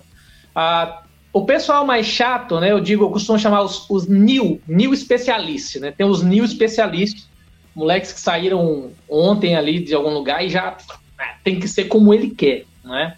É, tem isso em nome popular, por exemplo, falar, ah, essa aqui é a corredeira. Não, essa é a tal. Cara, não existe regra para nome popular de cobra. Todo lugar vai ter um nome. E o pesquisador ele tem que respeitar isso. Né? Uhum. Tem sempre um moleque chato que eu chego e falo assim: ah, a senhora vê camaleão por aqui, que é aquele lagartão, a iguana, né? Aí, uhum. não. No Brasil não existe camaleões. Camaleões só existe na África e na Ásia. Pô, pode ser cuzão, cara. O cara chama de camaleão, é o nome que o povo chama, velho. Tu tem que se adaptar a isso. É, você tem que ter uma visão de mundo de se adaptar ao que o cara chama. Então é uma coisa que eu falo muito. Quando eu falo assim, o pessoal fala, Simon, o certo é cobra ou é serpente? Cobra é um termo trazido por portugueses, porque as únicas ofídeos que eles conheciam, tem uma víbora ou duas lá em Portugal, basicamente por causa das cobras-rei, das cobras capelo, as nagem. Então, tudo aqui que, que é serpente chamou-se de cobra. Então, assim, o que eu costumo dizer? Os caras mais chatos falam: olha, cobra é um termo errado. Não, cobra não é um termo errado. Eu prefiro dizer que tecnicamente, é preferível chamar serpente. Mas cobra não é errado. Por quê? Porque é um nome popular. A gente precisa parar com essa neura, é um nome popular. É que nem falar assim, cobra venenosa. Não, é serpente peçonhenta. Pô, para de ser chato, cara. Uhum. Se eu falar cobra venenosa, as pessoas vão entender o que, que é. Então é algo que não vai cair o pé de ninguém por você falar isso, né? Uhum. Então são aquelas coisas que você fala assim, pô, sabe, é bala ou é projétil? Eu prefiro dizer o seguinte: olha, tecnicamente é preferível se chamar projétil, mas bala não é errado se você estiver se é referindo à ponta ao projétil. É a mesma coisa com cobre serpente. Mas aí tem um cara que faz aquela capacitação em tal lugar de 10 horas ali, ele sai de lá, né? Não, porque o certo. Cara, é como o povo fala. Então, se você fala cobra, cobra venenosa, tá? Não se preocupe, você não vai ser queimado em praça pública por causa disso, porque é um termo popular. É um termo que você atinge as pessoas quando você fala. Embora tecnicamente o mais aceitável seja serpente, não é um erro você falar cobra. Eu falo cobra o tempo todo. Em todo lugar eu falo cobra, ah, cobra tal, não sei o quê. Então é besteira, cara. É, é discutir sexo dos anjos, algum, algumas dessas coisas. Uhum. É a mesma coisa, você citou o exemplo da bala, o projétil, pente ou carregador, é, esse tipo de coisa assim. É engraçado, quando eu dava aula de inglês, às vezes você está conversando, igual a gente está conversando aqui em português agora, e aparece uma palavra do inglês, e aí você pronuncia do jeito que a gente fala aqui. Por você escuta música country, eu vou falar, cara, me amarra música country, vou falar um monte de artista country. Aí vai chegar o cara, mas não é country, é country. Bicho, mas é pedante falar, ah, você gosta de música country? Então tá, então me dá, não vai, coloca mais ketchup no hambúrguer. Coloca ketchup no hambúrguer. E você vai começar a falar assim para cima para baixo? Não vai, então deixa de ser chato. É muito chato. Aí não, não é Instagram, não é? é YouTube. É Instagram, assim, é Instagram, viu, Simon? É Instagram. Então cria essas, essas coisas bem chatas, assim, né? Olha, é só voltar Bushcraft. Tem termo é. que é mais atacado pelos revoltados do que Bushcraft. Você é brasileiro e fala Bushcraft, tem que falar artes é. do mato. Pô, então vamos lá, vamos jogar bola ao sexto. Vamos jogar bola ao sexto hoje, né? É, vamos jogar pé, pé na bola. Bola no pé. É, tipo, meu, o cara fala assim, ou sabe o que o cara fala pra mim? Ele fala assim, não curto você falar Bushcraft, ok? Tipo... é. Aí uma coisa que eu sempre falo, gente, é porque Bushcraft, ele é um termo que ele é universal, cara. É. Ele é um termo universal.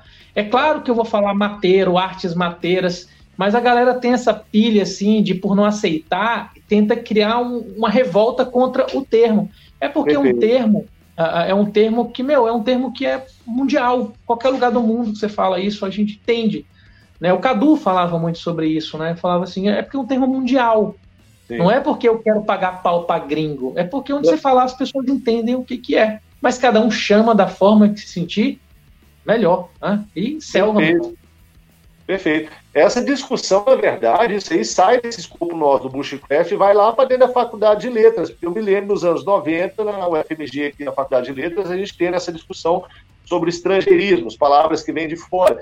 E aí a conclusão que a gente chegou é o seguinte: se você for procurar, for procurar uma pureza da língua portuguesa, você vai voltar lá em Camões, e mesmo assim não é puro, porque a língua é sempre uma mistura de outras línguas que vão gerando outras coisas. Você, não, você vai chegar no indo-europeu, se você querer falar, buscar essa pureza toda. Então, é uma discussão meio boba, ficar essas coisas assim. E tem um valor, como você falou. Bushcraft, já que a gente está falando de Bushcraft, Mr. Simon, Conta para a gente um pouco como que é que esse termo, então, entrou aí na sua vida, como que você se vê em relação ao bushcraft, é, você se vê como um praticante, como que essa, essa, essa, esse rótulo novo, essa, essa coisa que surgiu através do YouTube há alguns anos, mudou, está é. mudando, ou não mudou a ida para o mato da galera aí? Como é que é, como é, que é isso aí? O que, que acontece? É, o termo bushcraft, por si, eu conheci através dos teus, dos teus vídeos. E depois vi uh, numa revista, inclusive de armas, onde um cuteleiro artesanal, né, famoso na época, é, explicava o que, que, era o termo, só que ele fazia uma alusão àquilo que o Beer Grylls fazia, né? Eu falei, porra, não é o que o Beer Grylls faz, né, cara? Eu acho que o Bushcraft é uma coisa muito mais simples e uma coisa muito mais a longo prazo, né? O Bushcraft não é o que o Bear Grylls faz de pá, tenho que me impor e tenho que sair daqui. É pelo contrário. É, é justamente o inverso, é justamente uhum. é eu ver o recurso que eu tenho aqui e falar, posso ficar mais tempo aqui se eu quiser prosperar, porque aqui eu tenho recursos legais. Então, assim, eu nunca tive problema com esse termo, sempre achei um termo tranquilo, um termo bacana, acho um termo da hora.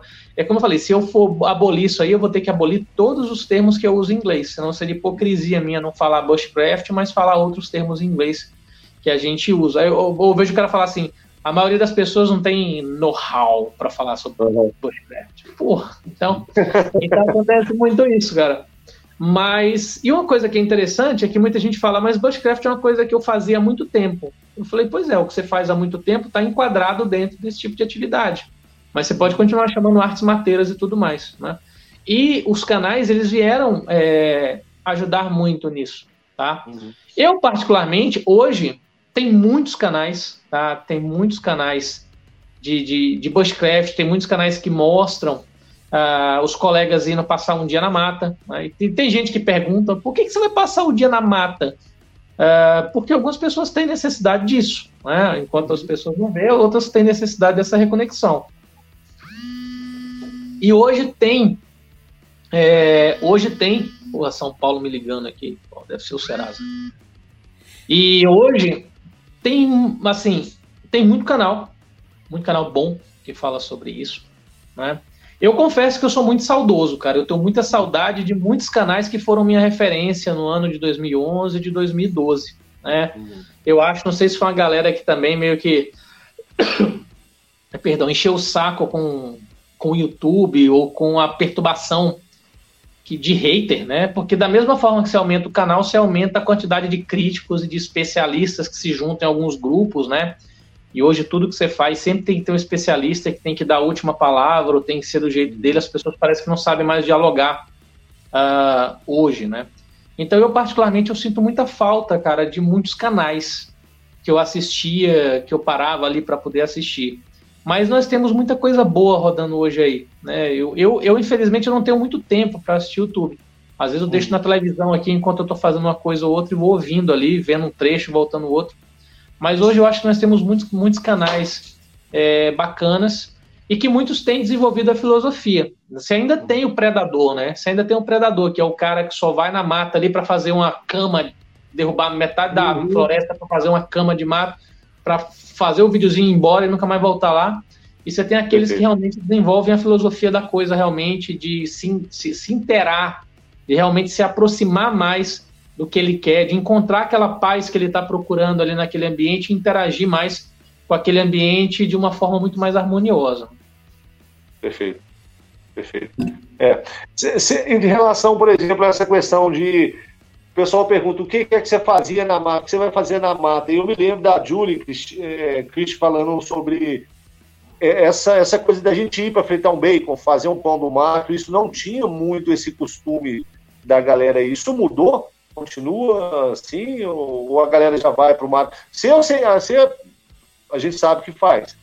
Mas você consegue ver que hoje em dia ele está com essa cara ou ainda continua, o mato continua sendo uma coisa muito restrita? Eu acho que mudou, cara. Eu acho que popularizou muito. Eu fiquei muito feliz, assim, muitos dos meus contatos, eu, eu, eu percebo que popularizou muito esse tipo de coisa. E as pessoas começaram, acho que, a, a ver os benefícios disso. Né? Acho que as pessoas começaram a perceber o benefício disso. Hoje, quando eu abro uma rede social, é muito mais comum eu ver uma chaleirinha ali na beira de um rio com café do que era antigamente. É muito mais comum eu ver gente com a redinha armada e a mochila amarrada ali junto com a rede ali, passando um dia tranquilo. É Mas uma desintoxicação, né? Sua área. Então... Oi? Isso aí na sua área. Na minha área, cara, na minha área eu vejo mais colegas hoje quando vão para um lugar deixando aquele lugar um pouco mais a cara dele, colocando um cafezinho ali, colocando o seu fogareirozinho ali a gás para fazer um café enquanto espera anoitecer para fazer algum tipo de pesquisa. E tem, tem desenvolvido muito, tem surgido muito isso. Antigamente você tinha menos informação, então o cara que ia para campo, o cara comia comida fria. Hoje o cara não, hoje o cara leva um fogareiro, o cara para o carro ali, está na base dele, tem um fogareiro a álcool, a gás. Hoje ele leva uma quantidade melhor de água, leva um filtro, um purificador. Os caras estão mais preparados. Então eu percebo que o bom é isso. Mas também nós tivemos uma explosão, né? Uma explosão de, de, de mudança também. Você vê hoje uma Discovery, né? Que todo mundo tem acesso e a quantidade de programas relacionados a isso. Eu sou da época que a Discovery era só sobre ciência, era só sobre pesquisa espacial, só sobre civilizações. Um dia eu ligo aqui, toda hora que eu ligar a Discovery, eu vou ver alguém preparando um esquilo no meio do mato agora. Uhum. Então eles tiveram uma mudança muito grande dentro desse contexto, assim. E eu acho que esses, esse canal, tipo Discovery é, e afins, eles ajudaram a popularizar muito essa ideia de me preparar mais para uma situação de sobrevivência. Eu acho que junto com essa crescente, é, é, é com, essa, com esse número crescente de canais, a televisão ela também deu uma ajudada, né? Ela também deu uma todo Com mundo quer estar pronto aí para largados e calados, né? Então ela Com deu uma uma melhorada nesse sentido. Tem, tem, muita gente que nem iria acampar, mas gosta de ver os programas, gosta de ver o Largados, gosta de ver essa, essa, programas relacionados a essa temática, mesmo que ela em si nunca tenha feito isso, é algo que traz, desperta o interesse. O interesse eu tenho certeza também que muita gente tem, Simon, é sobre suas lâminas prediletas para usar no mato e no meio urbano. Você tem diferença? Você usa uma no meio urbano, um perivete que seja? O que, que você usa no mato? Olha, o que, que você usa? A cidade? única diferença que eu tenho hoje para mato e meio urbano é mais a questão do tamanho, né? Uhum. Já que meio urbano geralmente eu levo no bolso ou na mochila. Né? Eu sempre levo uma lâmina dobrável, mas eu gosto muito de lâmina fixa. Eu gosto muito de lâmina fixa. Então, assim, o que muda basicamente hoje é o tamanho. Quando eu vou para mato, geralmente eu levo maiorzinho. Eu gosto muito de faca pequena, né? Sim. Então, em, na cidade eu gosto de lâmina pequena e quando eu vou para campo, geralmente eu levo eu levo uma lâmina um pouquinho maior, né? Ah, então, por exemplo, estou na cidade, eu vou levar mais uma coisa nesse sentido aqui. Aí, quando eu preciso ir para campo, aí eu levo a maior, né? Okay. Eu vou pegar uma lâmina um pouquinho maior para poder levar comigo, né? Mas basicamente o que muda, o que muda mais dentro desse conceito é uh, o tamanho. Tem até outra aqui. Onde eu tô tem faca aqui em casa. Então basicamente Legal. é mais a questão do tamanho. Eu lembro que no, no, último tag que a gente fez sobre lâmina favorita, tu comentou no vídeo que tu não tem lâmina favorita, você tem, você sempre é de período, né? Tem período que você sempre usa uma lâmina. É de tempos. Depende muito de onde eu tô, aquele tempo, do tipo de trabalho que eu tô fazendo. Então eu mantenho algumas aqui. Me desfiz de muita, né? Tava meio acumulador, me desfiz de muita lâmina. E hoje, basicamente, eu mantenho só as que eu gosto mais de, de, é, de usar. Né? Isso daqui é da hora. Ah, essa é, é de guerra. Maneiro, bro. Legal que tem aí. Facão, qual que você prefere, o tamanho, o modelo, em relação a facões? Cara, eu vou te falar. É...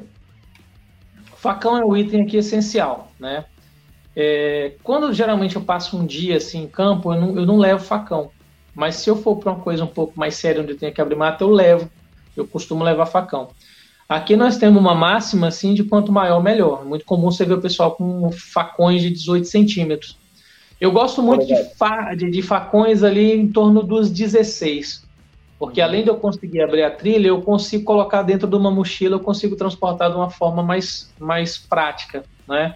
Uma coisa muito né? bacana, uh, eu ganhei, né, eu ganhei dos meus colegas lá da Aventureiro Story, né? Eu ganhei deles um presente, eu ganhei um Tramontina que foi, foi modificado para com as dicas do Mac. Ficou igual ah, que legal. o facão do Mac. Né? Ficou do jeitinho que o, que o Mac ensinou no vídeo dele. Eu tenho até um vídeo onde eu mostro. É isso aí. Só pegar ele aqui que tá tão pertinho. Massa, pega sim, pega sim, que massa. Esse facão, as modificações, para quem não sabe, as modificações que o Mac colocou no facão é, aumentou bastante o valor dele enquanto uma ferramenta multifuncional. Você conseguiu otimizar muito o uso dele. Mostra aí, bro. E aí, ó, né, a... ele é um facão, acho que de 18 centímetros, né? Polegadas. Exato. E foi feito as mudanças que o Mac fez. Né? Dessa forma aqui, geralmente você não usa ponta de facão para quase nada, pouquíssimo uso. Então, dessa forma, você imprime maior peso nele. Né? Tá até sujinho que eu estava cortando o mato aqui. E Legal. aqui nessa parte você tem uma fiação mais. Bom. Ah, mais simples, para uma é. coisa que você vai fazer mais. E assim, muito bacana. E esse aqui, quando eu vou, coloco na bainha, levo na mochila, porque pelo tamanho ele permite. Né? Então, tá comigo aí em muitos dos lugares para onde eu vou. Leve, uh, retém muito bem o fio né? uhum. e tá comigo aí na batalha. O Tramontina velho de guerra é. Tramontina velho, cara. É. Eu gosto de Tramontina, o Corneta, né, cara? O Corneta, é, é, ele tem muita lenda em volta dele, é um facão bom também. E eu gosto muito do Collins, cara. Eu tinha um Collins também da hora, perdi aqui no meu quintal. Oh. Tem que achar esse facão. Inclusive, lá em Mato Grosso, os índios do Xingu adoram esse Collins. Porque ele é, é muito flexível e ele tem uma retenção boa. Quando eu fui lá com o Léo Rocha, ele falou. Ele falou, cara, os índios aqui é só Collins. Eles Legal. gostam porque é muito maleável o, o facão e leve, né? E a Indiarada lá adora, só usa esse Collins, cara.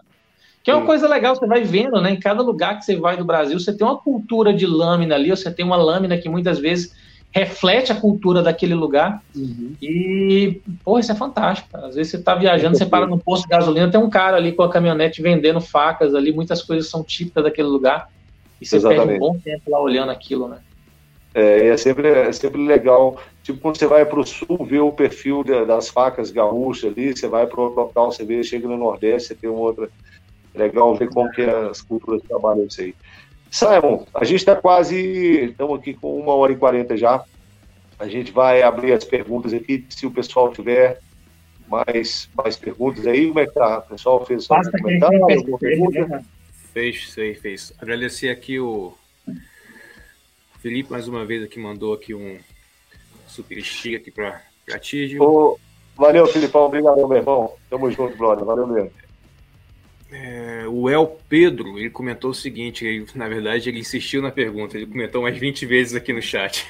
Sabe, quais suas principais habilidades no sobrevivencialismo e quais as áreas onde você mais tem preparos? Legal. Cara, nenhuma sobrevivencialismo, eu costumo dizer para as pessoas. Cara, na verdade o brasileiro ele é meio sobrevivencialista.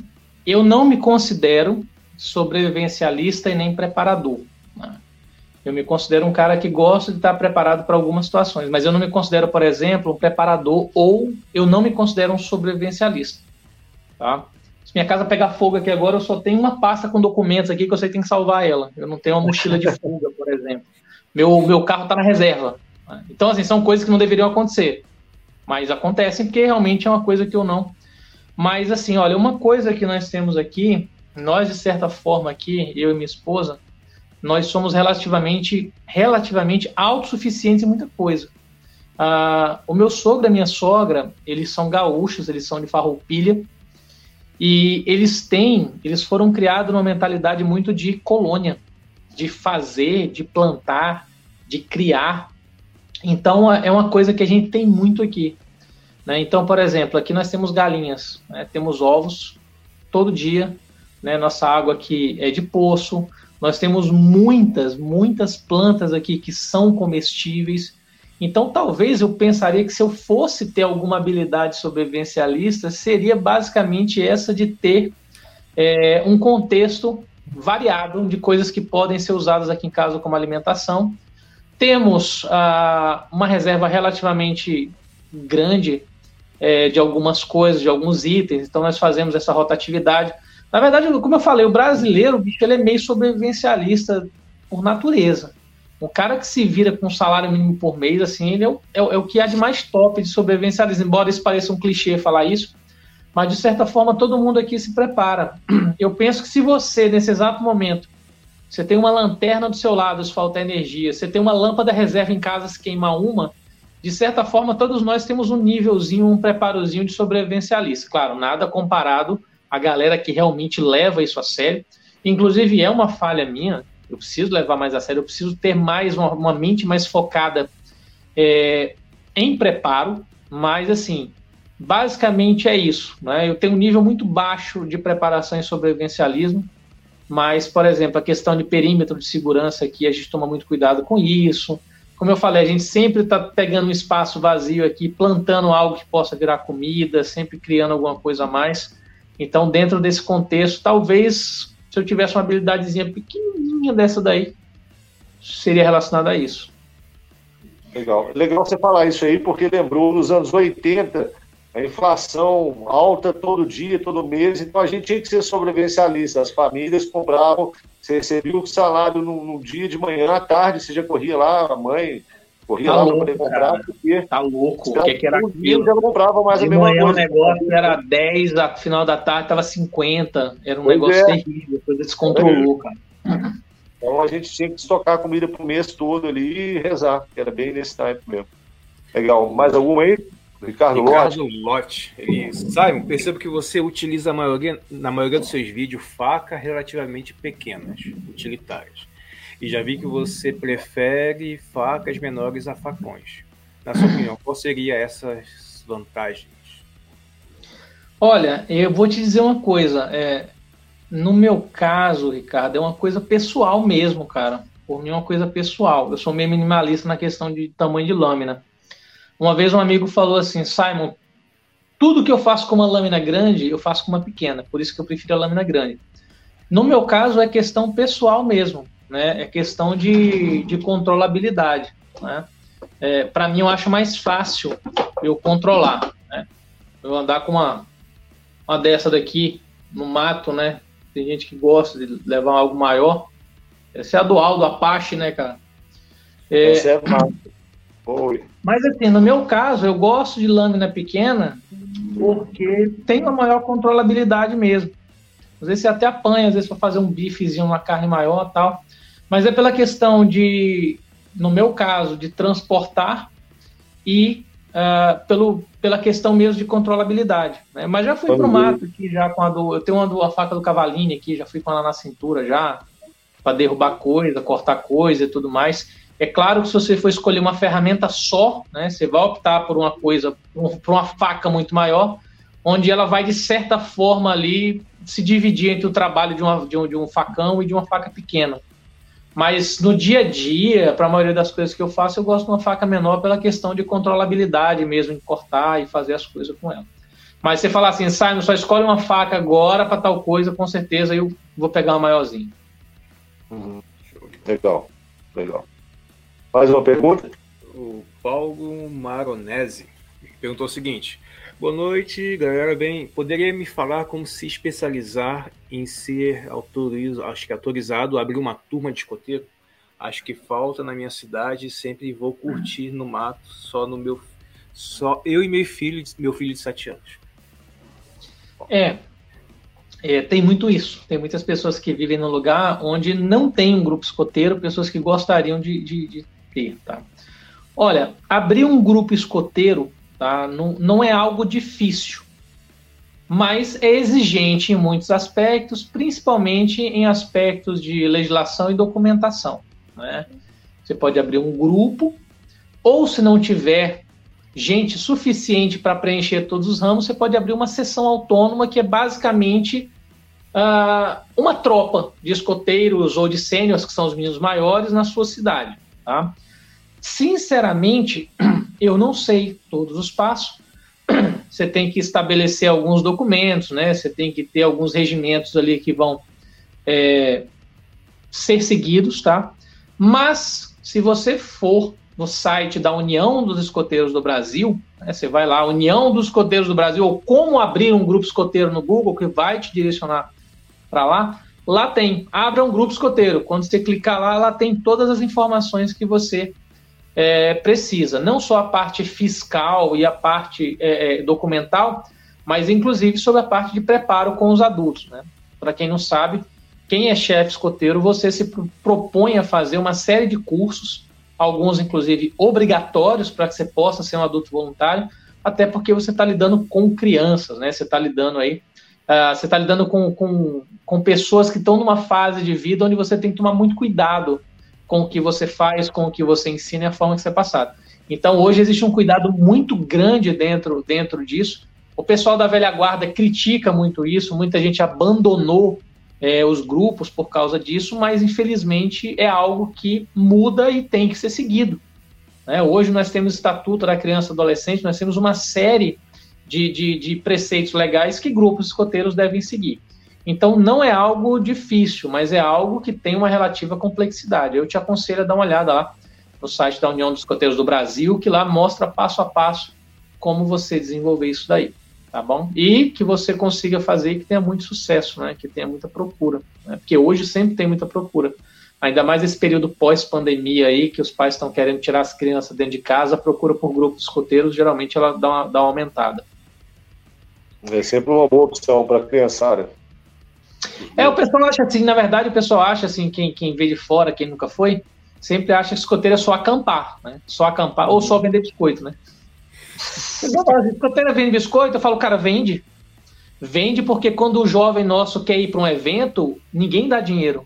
Uhum. Nós ajudamos ele a ele desenvolver um plano de arrecadação. Ele vai uhum. fazer uma uhum. campanha financeira. As meninas aqui fazem brigadeiro para vender, os meninos ajudam a vender alguma outra coisa. Ah, então, sim, vende biscoito, porque desde cedo os jovens escoteiros aqui eles aprendem que ninguém vai dar dinheiro para eles e para lugar nenhum. Eles vão desenvolver uma estratégia para arrecadar esse dinheiro. Né? Então é uma coisa que é extremamente importante. E como eu sempre falo, o escotismo não é só acampamento, pelo contrário.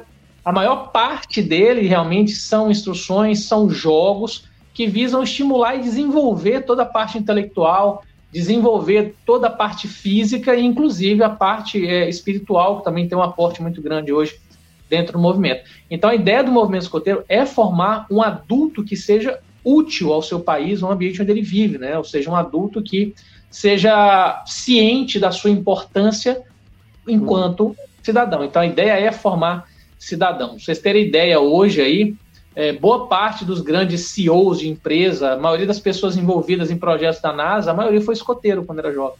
Então tem é, forma-se muitos líderes, uma vez que estimula-se muito o trabalho em grupo, né? Então se a criança tem problema de socializar, nada melhor do que um grupo escoteiro para que ela realmente possa dividir tarefas e aprender fazendo. Né?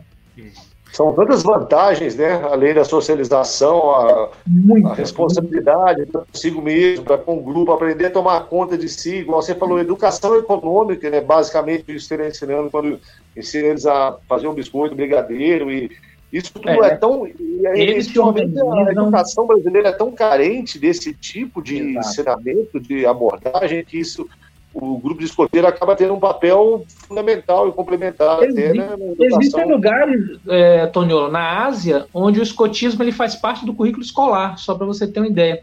E existem outros que têm uma tradição. Você vai para a Inglaterra, por exemplo, quase todo adulto inglês foi escoteiro quando era jovem. Inglaterra tem uma tradição monstra, até porque foi lá que nasceu o escotismo. Então eles têm uma tradição monstra. Quase Perfeito. todo apresentador da Discovery inglês ou explorador inglês foi escoteiro quando era. É assim, é muito. Duas coisas. Ser escoteiro e jogar, jogar rugby. É duas coisas que basicamente é, todo inglês fez quando era, quando era jovem, né? Então, assim, ah, tem lugares que a cultura é muito forte. Perfeito. Eu, eu, vi isso lá no inverno, cara, em Finsbury Park, ficava lá em frente lá de casa, no inverno, bicho, no meio do inverno, aquele, aquela garoa gelada, vento frio. E um grupo lá escolar, mais ou menos, na faixa etária de 7 a 8, 9 anos, de crianças, com colete, os monitores e os professores, tudo ali, a garotada aprendendo leitura de bússola na, no, no, no, parque, cara. Isso no meio do inverno, você vê como é que. Isso, sabe, tá lá na cultura deles, desde cedo, esses equipamentos. Isso não é uma coisa igual você pega uma bússola e mostra para a maioria das crianças aqui, eles vão olhar para isso como se fosse uma coisa do outro planeta, né? Então, é bem verdade. Deveria ter isso mesmo na, educação. Legal. Muito massa. É, a pergunta do Silvio. Silvio, sabe no Brasil qual é a cobra mais venenosa e qual a conduta que devemos ter quando ocorrer em um acidente? Isso é muito importante. Olha só, é, é sempre complicado se colocar qual é o bicho mais venenoso, que entram muitos fatores, tá? O animal que tem a peçonha mais poderosa, na minha opinião, são cobras corais a peçonha da cobra coral ela paralisa o seu sistema respiratório. Então, assim, para mim é o bicho mais peçonhento. Mas não é quem mais mata. A cobra que mais mata são cascavéis. A cascavel é a cobra que mais mata no Brasil. Né? Então, assim, na minha opinião, realmente a mais venenosa, a mais peçonhenta são as cobras corais. Tá? São da mesma família da naja, da, da mamba negra. Então, é uma família bem, bem tensa. Tá? Complicado. E assim, conduta que devemos seguir. Cara, conduta que muita gente fica decepcionado comigo, que eu sempre falo é manter a calma, mantenha o membro uh, elevado e procure atendimento médico. E se hidrate. Né? Então, assim, não tem muita coisa que você possa fazer, a não ser tomar o soro, cara. Então é, fica tranquilo, tá? Lava o local, mantenha o membro elevado, uma vez que vai facilitar a circulação, e hospital, para poder tomar soro. Uh, não existe hoje nada tão eficiente quanto o soro. Existem pesquisas, muitas plantas, muitos extratos mostram ser é, potencialmente bons remédios, mas ainda não existe nada definitivo uh, e tão eficiente quanto o soro, até porque se existisse não se gastava com o soro, né? Pegaria-se coisa mais barata. Mas hoje, pelo menos atualmente, a coisa mais eficiente e única é soro, tá? Então é hospital. E obviamente o que todo mundo fala, não amarra, não, não chupa, não fura, tá? Se mantém hidratado e vai para o hospital.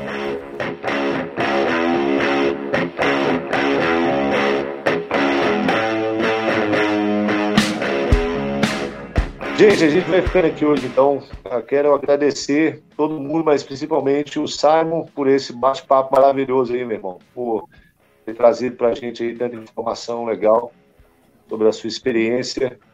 É, as portas vão estar sempre abertas aqui. Já fica o convite para a próxima vez, porque se a gente fosse falar de tudo que, que dá vontade para poder entrar, realmente duas horas é muito pouco. Então já fica sabendo que vai ter é. retorno. Já fica preparado. Tem agora que eu vi, tem muita pergunta aqui, a gente faz lá. Ou então vocês refaçam depois essas perguntas nos comentários que vão ficar Isso. no canal, Isso. que aí, sempre que eu tiver um tempinho, eu chego lá e respondo alguém. Então, quem ficou aí na dúvida, que, que quer perguntar uma coisa e falou, porra, perguntei, o Sábio não respondeu, quando a, live ficar salva, vai no canal, coloca lá no comentário que eu respondo lá, beleza? Massa, massa. Valeu demais, irmão. Quero agradecer também, galera, todos vocês Eu vou pegar um pouquinho do Pantanal ainda, hein? Aí, ó. Pegar a Juma marroar lá, né? Gostei um pouquinho da Juma. Pode crer. Agradecer e... a galera que esteve conosco aí. Valeu demais. Pô, foi ideia, cara. Obrigadaço. Obrigadaço. João Obrigadão, Carlos, João, tua coleta tá guardada aqui, viu, parceiro? Quando é que você vai voltar para o Pool de novo aí? Ano que vem, vem para o Pool com a gente aí. E, inclusive, lembrar mais uma vez, falta exatamente um mês para o Rupur, né? Um evento, o maior evento da Terra, né? E vai ser muito bom estar com a maioria das pessoas que estão comentando aqui, a gente poder conversar pessoalmente lá. Se eu não respondeu, se você não quiser comentar aqui, pergunta lá no Pur, em volta da fogueira, é, que a gente conversa. Inclusive, vou estar é, falando lá sobre animais peçonhentos também. E espero ver aí, quem puder aí, tiver nos comentários aí, vai ser muito legal conhecer a maioria de vocês. Uma parte, né? Boa parte que eu já conheço pessoalmente, mas conhecer quem eu ainda não conheço vai ser uma honra para mim, então vai ser muito legal. Vai ser muito massa. Aproveitem e corram lá, galera. Compre os ingressos, que já tá, já passou da metade, já passou dos 500. Então, assim, vocês correm o risco de chegar lá depois do dia, for querer comprar na hora, não achar mais. Brother, mais uma vez, muito obrigado. Dani, obrigadão também pela força aí de sempre. E a gente vai se falando. Survival Cast. A gente se vê no mato, galera. Valeu, meu amigo.